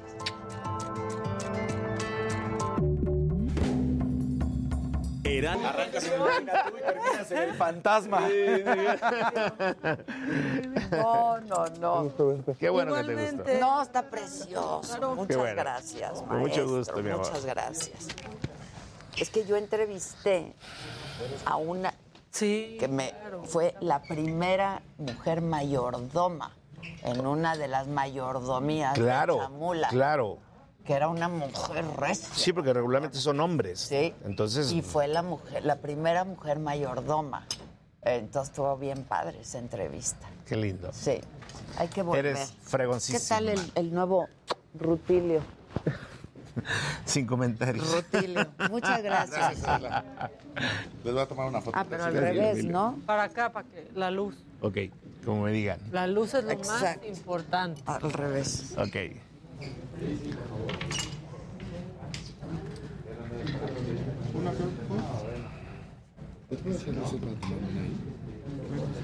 ¿Listo? Muchas gracias. Gracias, maestro. Nos vemos pronto. Nos vemos pronto. ¿No? Cuando tú digas. Sí, cómo Cuando no. tú digas. Mucho Qué gusto, ¿eh? hermosa estás. Ay, muchas gracias. Muchas felicidades. Soy tu fan. Gracias. Muchas gracias. Gracias a ustedes. Al Gracias a contrario. Bye, Emilio. Chico, Cuídate mucho, felicidades. gracias, mi rey. Sí, señor. Warner a viajar mañana a las 6 de la mañana a Monterrey para entrevistar a Coldplay. Ah, sí, ve, Listo. ve, ve. Gracias a ustedes. Gracias, ¿Pero muchachos. cuánto tiempo? ¿Cinco Sí, señor. minutos? No, pues yo creo que como... Gracias, amiguis. Ahorita los veo aquí afuera, ¿no? Claro que sí. Igual podemos pasar la entrevista completa en la saga y aquí pasó un cachito. ¿A qué hora viajas? A las 6 de la mañana ¿Y a qué hora?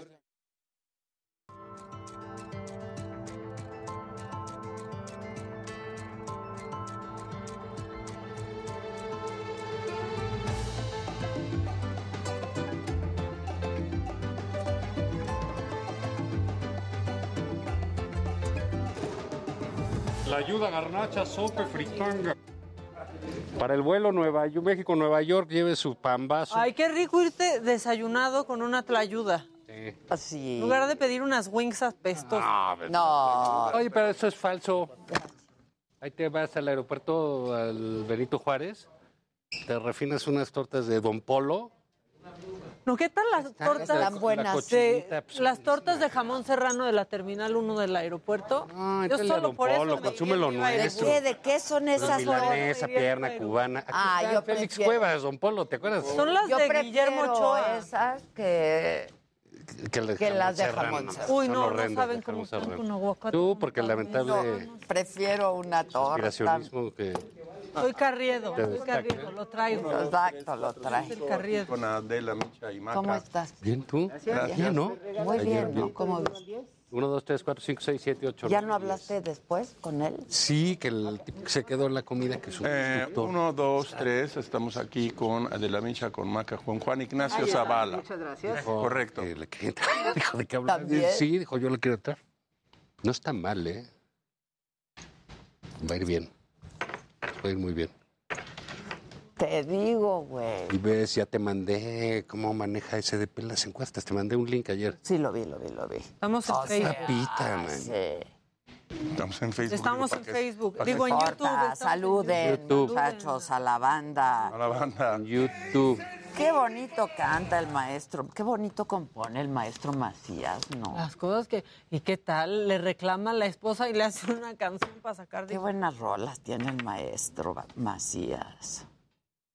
Bueno, ¿qué? he dicho, estar ¿Qué? casado con una o con un este compositor, yo no podría. Así, ¿qué tal? Luego saca una así de un nuevo amor y dices, ¿qué? ¿Y de dónde tu nuevo amor, güey? No, pues la ¿De dónde esa renovación. ilusión? La renovación. nueva? ¿No has oído hablar de la renovación de los votos? No, no. ¿Por ¿Qué quieres que compongan la chancla que yo tiro y de eso es o qué? No sé, pero, o sea, si le preguntas, ¿y de dónde sacaste esa idea de enamoramiento Esa, ahorita? esa idea. O sea, Ahorita en este ¿quién te momento. Pues de los- eso? una amiga de la oficina que no conoces. Exacto. O sea, yo no podría. Que esa no, ah, esa sí no la conozco. Esa sí no la conozco. Esa sí Si no hay ni no. oficinas ya. ¿No? Sí, Es home office. Ya no hay ni oficinas. Ay, güey, ya no, Una ya, del home office. ya no se puede office. vivir así. no Es una chica del home office. Es increíble eso, ¿no?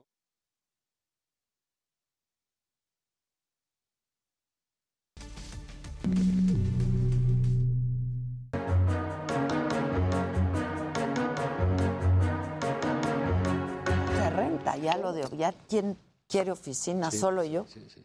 Que las estreno ¿Y qué mañana. que- oficina? bueno, Bueno. no sé si las estreno mañana, pero creo que mañana ya me las entrego. No, pues muy bien. Muy Órale. bien, no. Ahí los invito. Estaremos ahí presentes, ¿cómo no? 26 de abril, Órale. cóctel de inauguración. Ahí estaremos. Ya está, ya está. vuelo en el Rafita iPad. Pérez Gay, aquí mi compadre. no, Sí no. te deja, sí te deja cerca. Me deja cerca del aeropuerto Felipe Ángeles. No, está muy cerca. ¿Qué tal? ¿Cómo les fue de inauguración? Muy bien. Sí. Sí, llegamos rapidísimo. El día del presidente, pues cómo no, pues cómo no van a llegar rápidos y luego se fueron en unos en, un, en, el, en el avión de la Fuerza Aérea Militar. Y si había vuelo directo No, a Santa 15 Lucía. minutos de vuelo, 15 minutitos. porque no se puede menos, Rafa, porque no se puede De hecho, menos. tuvieron que dar vueltas. No, sí. Pues a ver cómo jala, ¿no? Yo, yo digo que, mira, al final del día Está bien. puede ser un buen aeropuerto Yo militar. también. Yo también. Ya que termine O este- de carga. Este gobierno de, De carga. No sé. Eh, El caso al es final que hay es nueva una obra que terminan, Sí. ¿no? La primera. La primera. Eh, A medias, para hacer a a medias, ¿no? porque de dos una- pistas una solo una funciona, ¿no? Digamos, son cosas que suceden en las obras, ¿no? Exacto. De- Hasta la de digamos, tu casa, cuando ahí- te cambias, concediendo algunas cosas. Salen, salen. Creo que lo que vimos es... eh, el día del yo, presidente, ¿no? No, el, el reflejo de lo que es el presidente y su política pública y sus y toda su banda, ¿no? Co- eh, como, como- como dices tú. Eh, bueno, a ver, a mí me llamó muchísimo la atención cómo es posible que estando de fiesta se dediquen a los adversarios. ¿Sabes? Se ¿Y dicen, comer? para que vengan. No, A ver lo que lo venga. disfrutan, también es para ustedes y lo van a disfrutar, ¿eh? Aunque en silencio, dijo Claudia Sheinbaum. Sí, en silencio. O sea, es la O sea, Navidad como no lo van a verbalizar, ¿no? En Sí. silencio porque les da pena o qué, ¿no? O sea, como que no pueden hacer una... Esto de Chumel, o sea, si era Chumel, ya, Ya. me parece agraviante. O en un presidente me parece peor. Que se ocupe en, de... en el día Va más... a ser que lo regresen HBO, el Sí, presidente. en el día más importante ¿Ya no de su obra pública. Sí, hace, hace una referencia. Hace una re- referencia ¿Para francamente qué? ridícula. Entonces, bueno, son esas cosas. Luego, lo- fíjate, esto es interesante, porque el asunto de las ayudas, sí, mucha gente se dio cuenta, eso es un truco aguas. Esto es para que mañana el tipo diga, ustedes no quieren al pueblo y están criticando las ayudas. ¿Tú crees? Oye, pero ni vendían tlayudas, ¿eh? ¿Qui- ¿Quién las pagó? Ve el video. Nadie paga su tlayuda. No le pagaron a No la le pagaron a la señora para, ex- para expender ayuda, está claro, bien. ok, ok. Sí, pero entonces Se las dices, pagaron por No, no, no. Entonces aquí es Ah, el truco del presidente. Fíjate, el presidente en una ocasión dijo, cuando fue a Washington, que se llevó a- al doctor Muerte, a López Gatel. Sí, sí, sí. el Y Muerte. le preguntaron, oiga, y López Gatel, y dijo, ya se su risa ahí macabra, que se lo llevó porque se iban a enojar los conservadores. Entonces se lo llevó con el presidente de Estados bueno, Unidos. pero- Qué estratégico. No. pero bueno, es, es como funciona él, ¿no? Entonces, ¿sabes qué vamos a inaugurar? Pues tráiganse ahí. ahí, en el- aparte, humillante, ¿no? Porque en el piso. O sea, no le pusieron una mesa.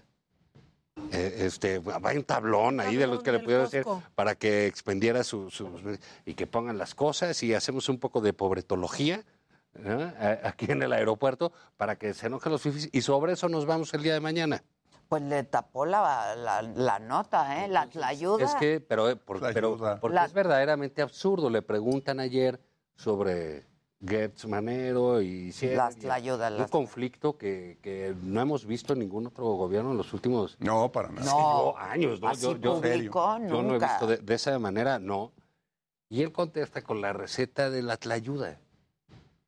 Hay que comer. Yo soy de los que no cree que la ayuda sea una medida maquiavélica de Santa Lucía, pero bueno, No, el no resultado es el pero mismo. pero el, resultado es, el resultado es el mismo. Ahora, yo coincido con, contigo. O sea, ¿no coincides en que estaba previsto? No, no, no, no, porque eso, eso es dar eh, de verdad una, un, unos Demasiada límites. inteligencia. Pues creo que sí, además la ayuda. Lo, pero, lo que, pero lo que sí hay es la intención que pasen las señoras, que vendan y luego que pongan los puestos Eso llenos de figuras. Eso, claro, sí, eso sí, sí. Pero no para que mañana se hable, aunque él rápidamente dijo, ¿y cómo se les dice a las tortas en inglés? Hamburguesas, dijo el presidente. sí, Pues ya se pregúntele a su hijo que vive allá. Ahora, Y ¿cuántas- come muchas. Al bodoque. al día, Y el bodoque del bienestar, no. Vimos una gran puesta en escena, como bien dices, de lo que es la comunicación. Como a él le gusta, o sea- eh, que conocemos desde hace mucho tiempo. En ese sentido, No había nada improvisado. nada ¿eh? improvisado. La verdad. todo era, to- prácticamente todo estaba puesto. Era como tú dices, su banda. Fletaron aviones repletos de gente que dentro echaba porras a López Obrador. Llegaron en aviones, como decía de la fuerza, de la- en un avión de la Fuerza Aérea. Ahora, yo vuelvo al, al punto que creo que hay que tratar si se habla de Santa Lucía. Nos entregaron a la sociedad mexicana un aeropuerto completamente regional. Hoy salió en el Heraldo un artículo buenísimo de Jorge A. Castañeda, en donde dice cosas muy interesantes. Va a mover 2.500.000 pasajeros. Son los que mueve Puerto Vallarta. Ni si, bueno, Guadalajara está arriba de 5 millones. Es decir, es un aeropuerto pequeñito que no va a acabar de solucionar el problema que teníamos. Es el, Poca terc- conectividad. es el tercero más grande del país, ¿no? Porque está. este, Bueno, tienes el Benito Juárez, Juárez, el de. Cancún. Toluca, digo, Nuevo No, León.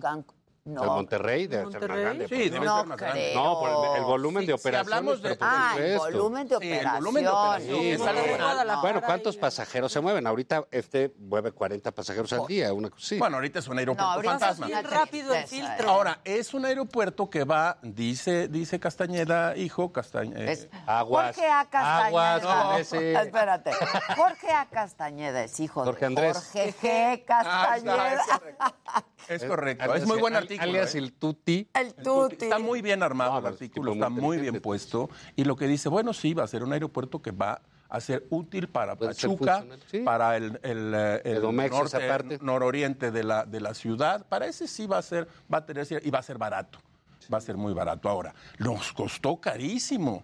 Porque primero dijeron que 86 mil millones de pesos, luego se fue a 116 mil millones de pesos y hay quien dice, sí, pero súmenle lo que nos costó hundir Texcoco, es decir, el aeropuerto de Texcoco. Es carísimo, son casi 450 mil millones de pesos. Es que ahí hay otro punto en, en- en esta esencia de la 4T que es.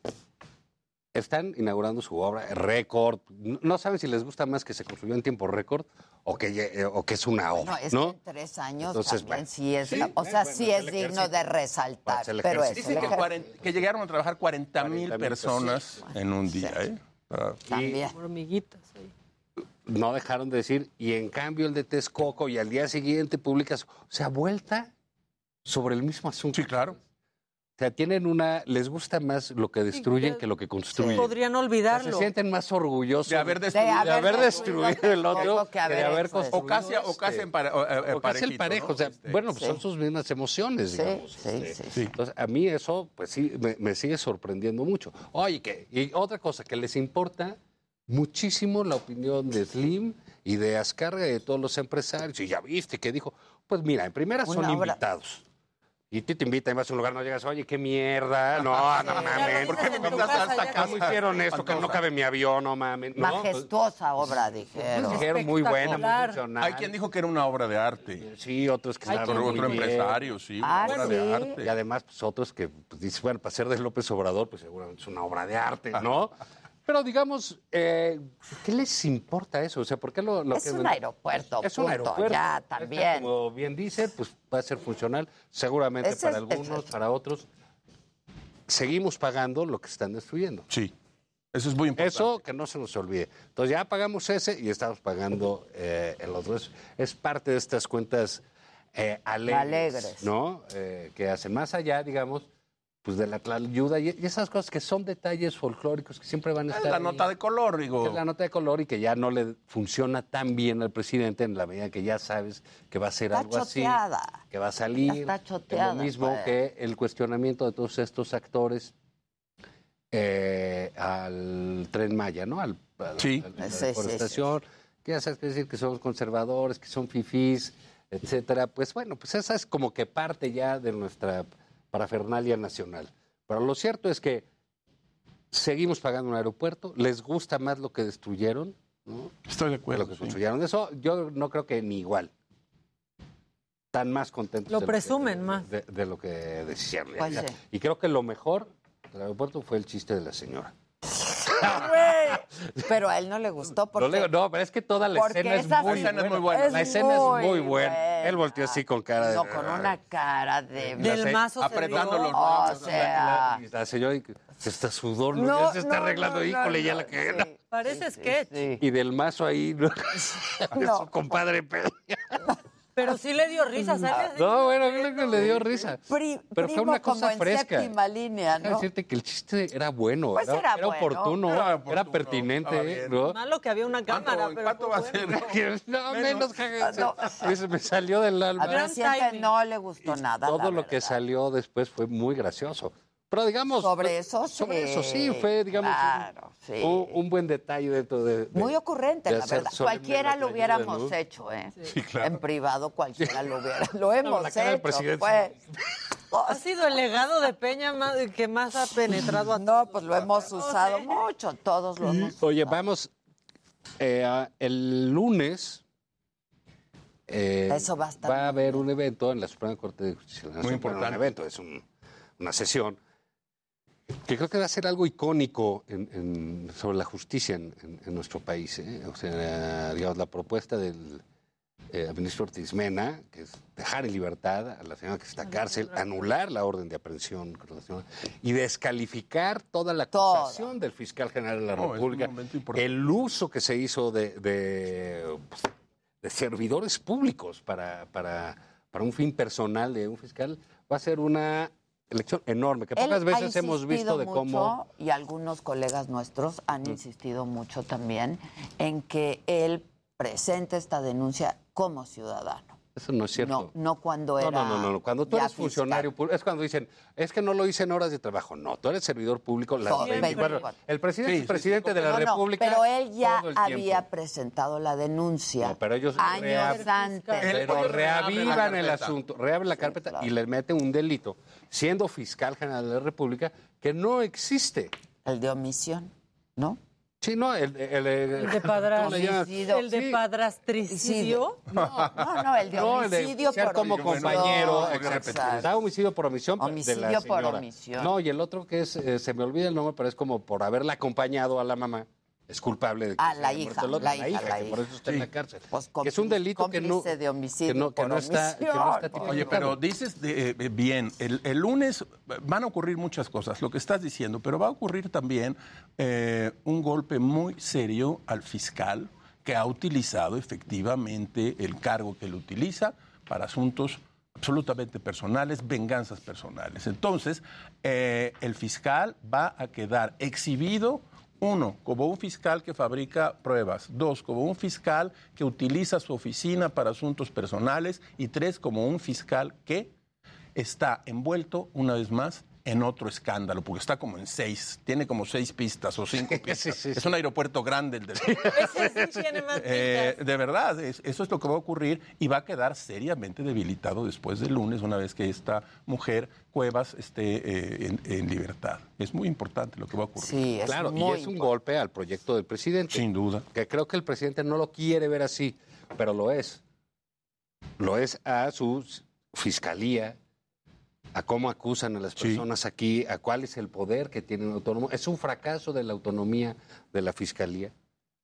Es un fracaso, por supuesto que lo es, ¿no? Porque a dejarlo autónomo ve lo, ve- ve- Claro. ve- ve lo que sucedió. Sí. Y la otra que dice, abonando ahí, es cómo un fiscal utiliza este poder para, en la gran mayoría, asuntos y vendetas personales. Así es.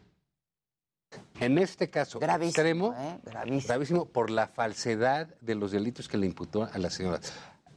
Viene ahí, la, la, Falsedad la, la de los ponencia es delitos interesantísima. Y con- construcción de delitos Sí, claro. nuevos. La- la- No, pues, la, o la sea. ponencia es muy interesante, Ortiz Mena, recoge mucho de la sesión Ajá, pasada de sí. varios ministros, pero te habla, por ejemplo, de cuestiones de género, de por qué se le adjudica a las señoras que ellas tenían que cuidar a fuerza al enfermo, porque son mujeres. Exacto. Cosa que ha dicho el O sea, presidente en las mañaneras. Por eso, pero digamos, ya él lo puede decir porque él vive en otra época. Sí, ¿no? acuérdense Entonces, cuando aquí, empezó ¿qué el COVID, decía que las, las mujeres cuiden a sus abuelitos. Claro, pues y cuando a cerró las las guarderías, dijo que mejor...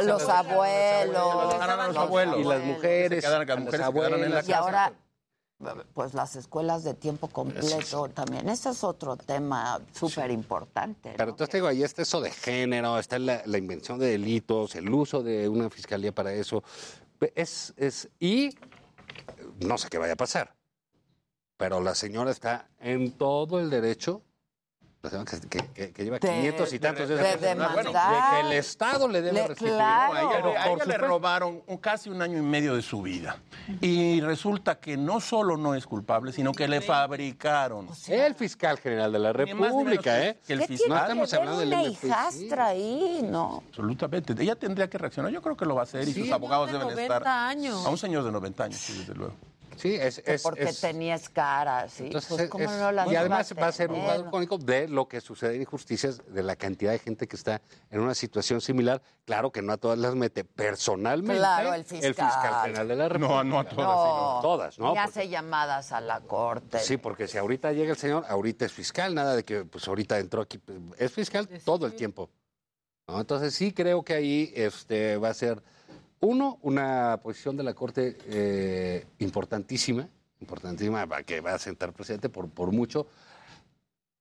Dicen los que saben que va a ser 11-0, entonces es una cosa... Sí, Una, no, no, una- no, una no. goliza, una cosa brutal. Brutal eso. Que yo creo que sí. Es, es para que se fuera el fiscal. Tendría. O sea, en un gobierno medianamente normal, que no es el caso. El fiscal ya habría Ya renunciado. habría renunciado. Ya habría renunciado en un país que no se, que no funcione como este hoy en día y como en el pasado también, esa es, esa es la verdad.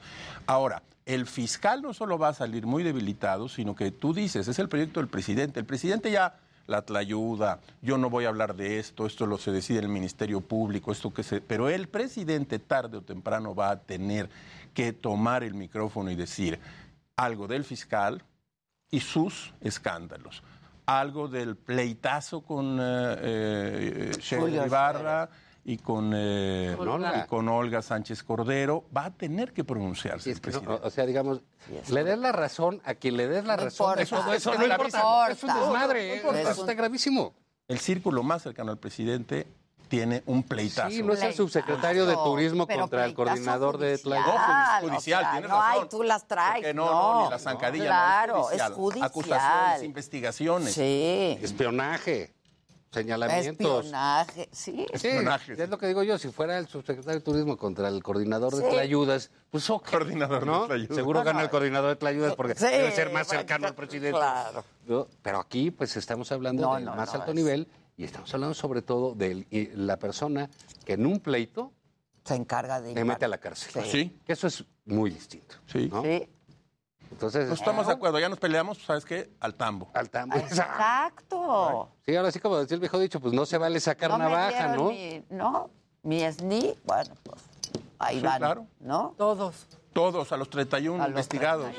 Sí, entonces, pero, pero bueno, vamos a ver qué pasa. El lunes va El lunes va a estar Todo eso, porque todo lo que ha hecho el ¿eh? fiscal va a quedar en entredicho con un 11-0 en la Sí. Sí. 11-0 va a ser brutal. Sí, un golpazo. Ese resultado de la Muchachos, selección. pues nos vemos el jueves. Sí, Gracias. exacto. De la... México, ¿no? Exacto. Oye, Estados Unidos. espero que así Ay, sea. ¿qué va a ganar? Iba a decir que gane el mejor, mañana. pero pues no. Hasta va a mañana. ganar? No nos hacen caso, Maca. ¿Qué va a ganar?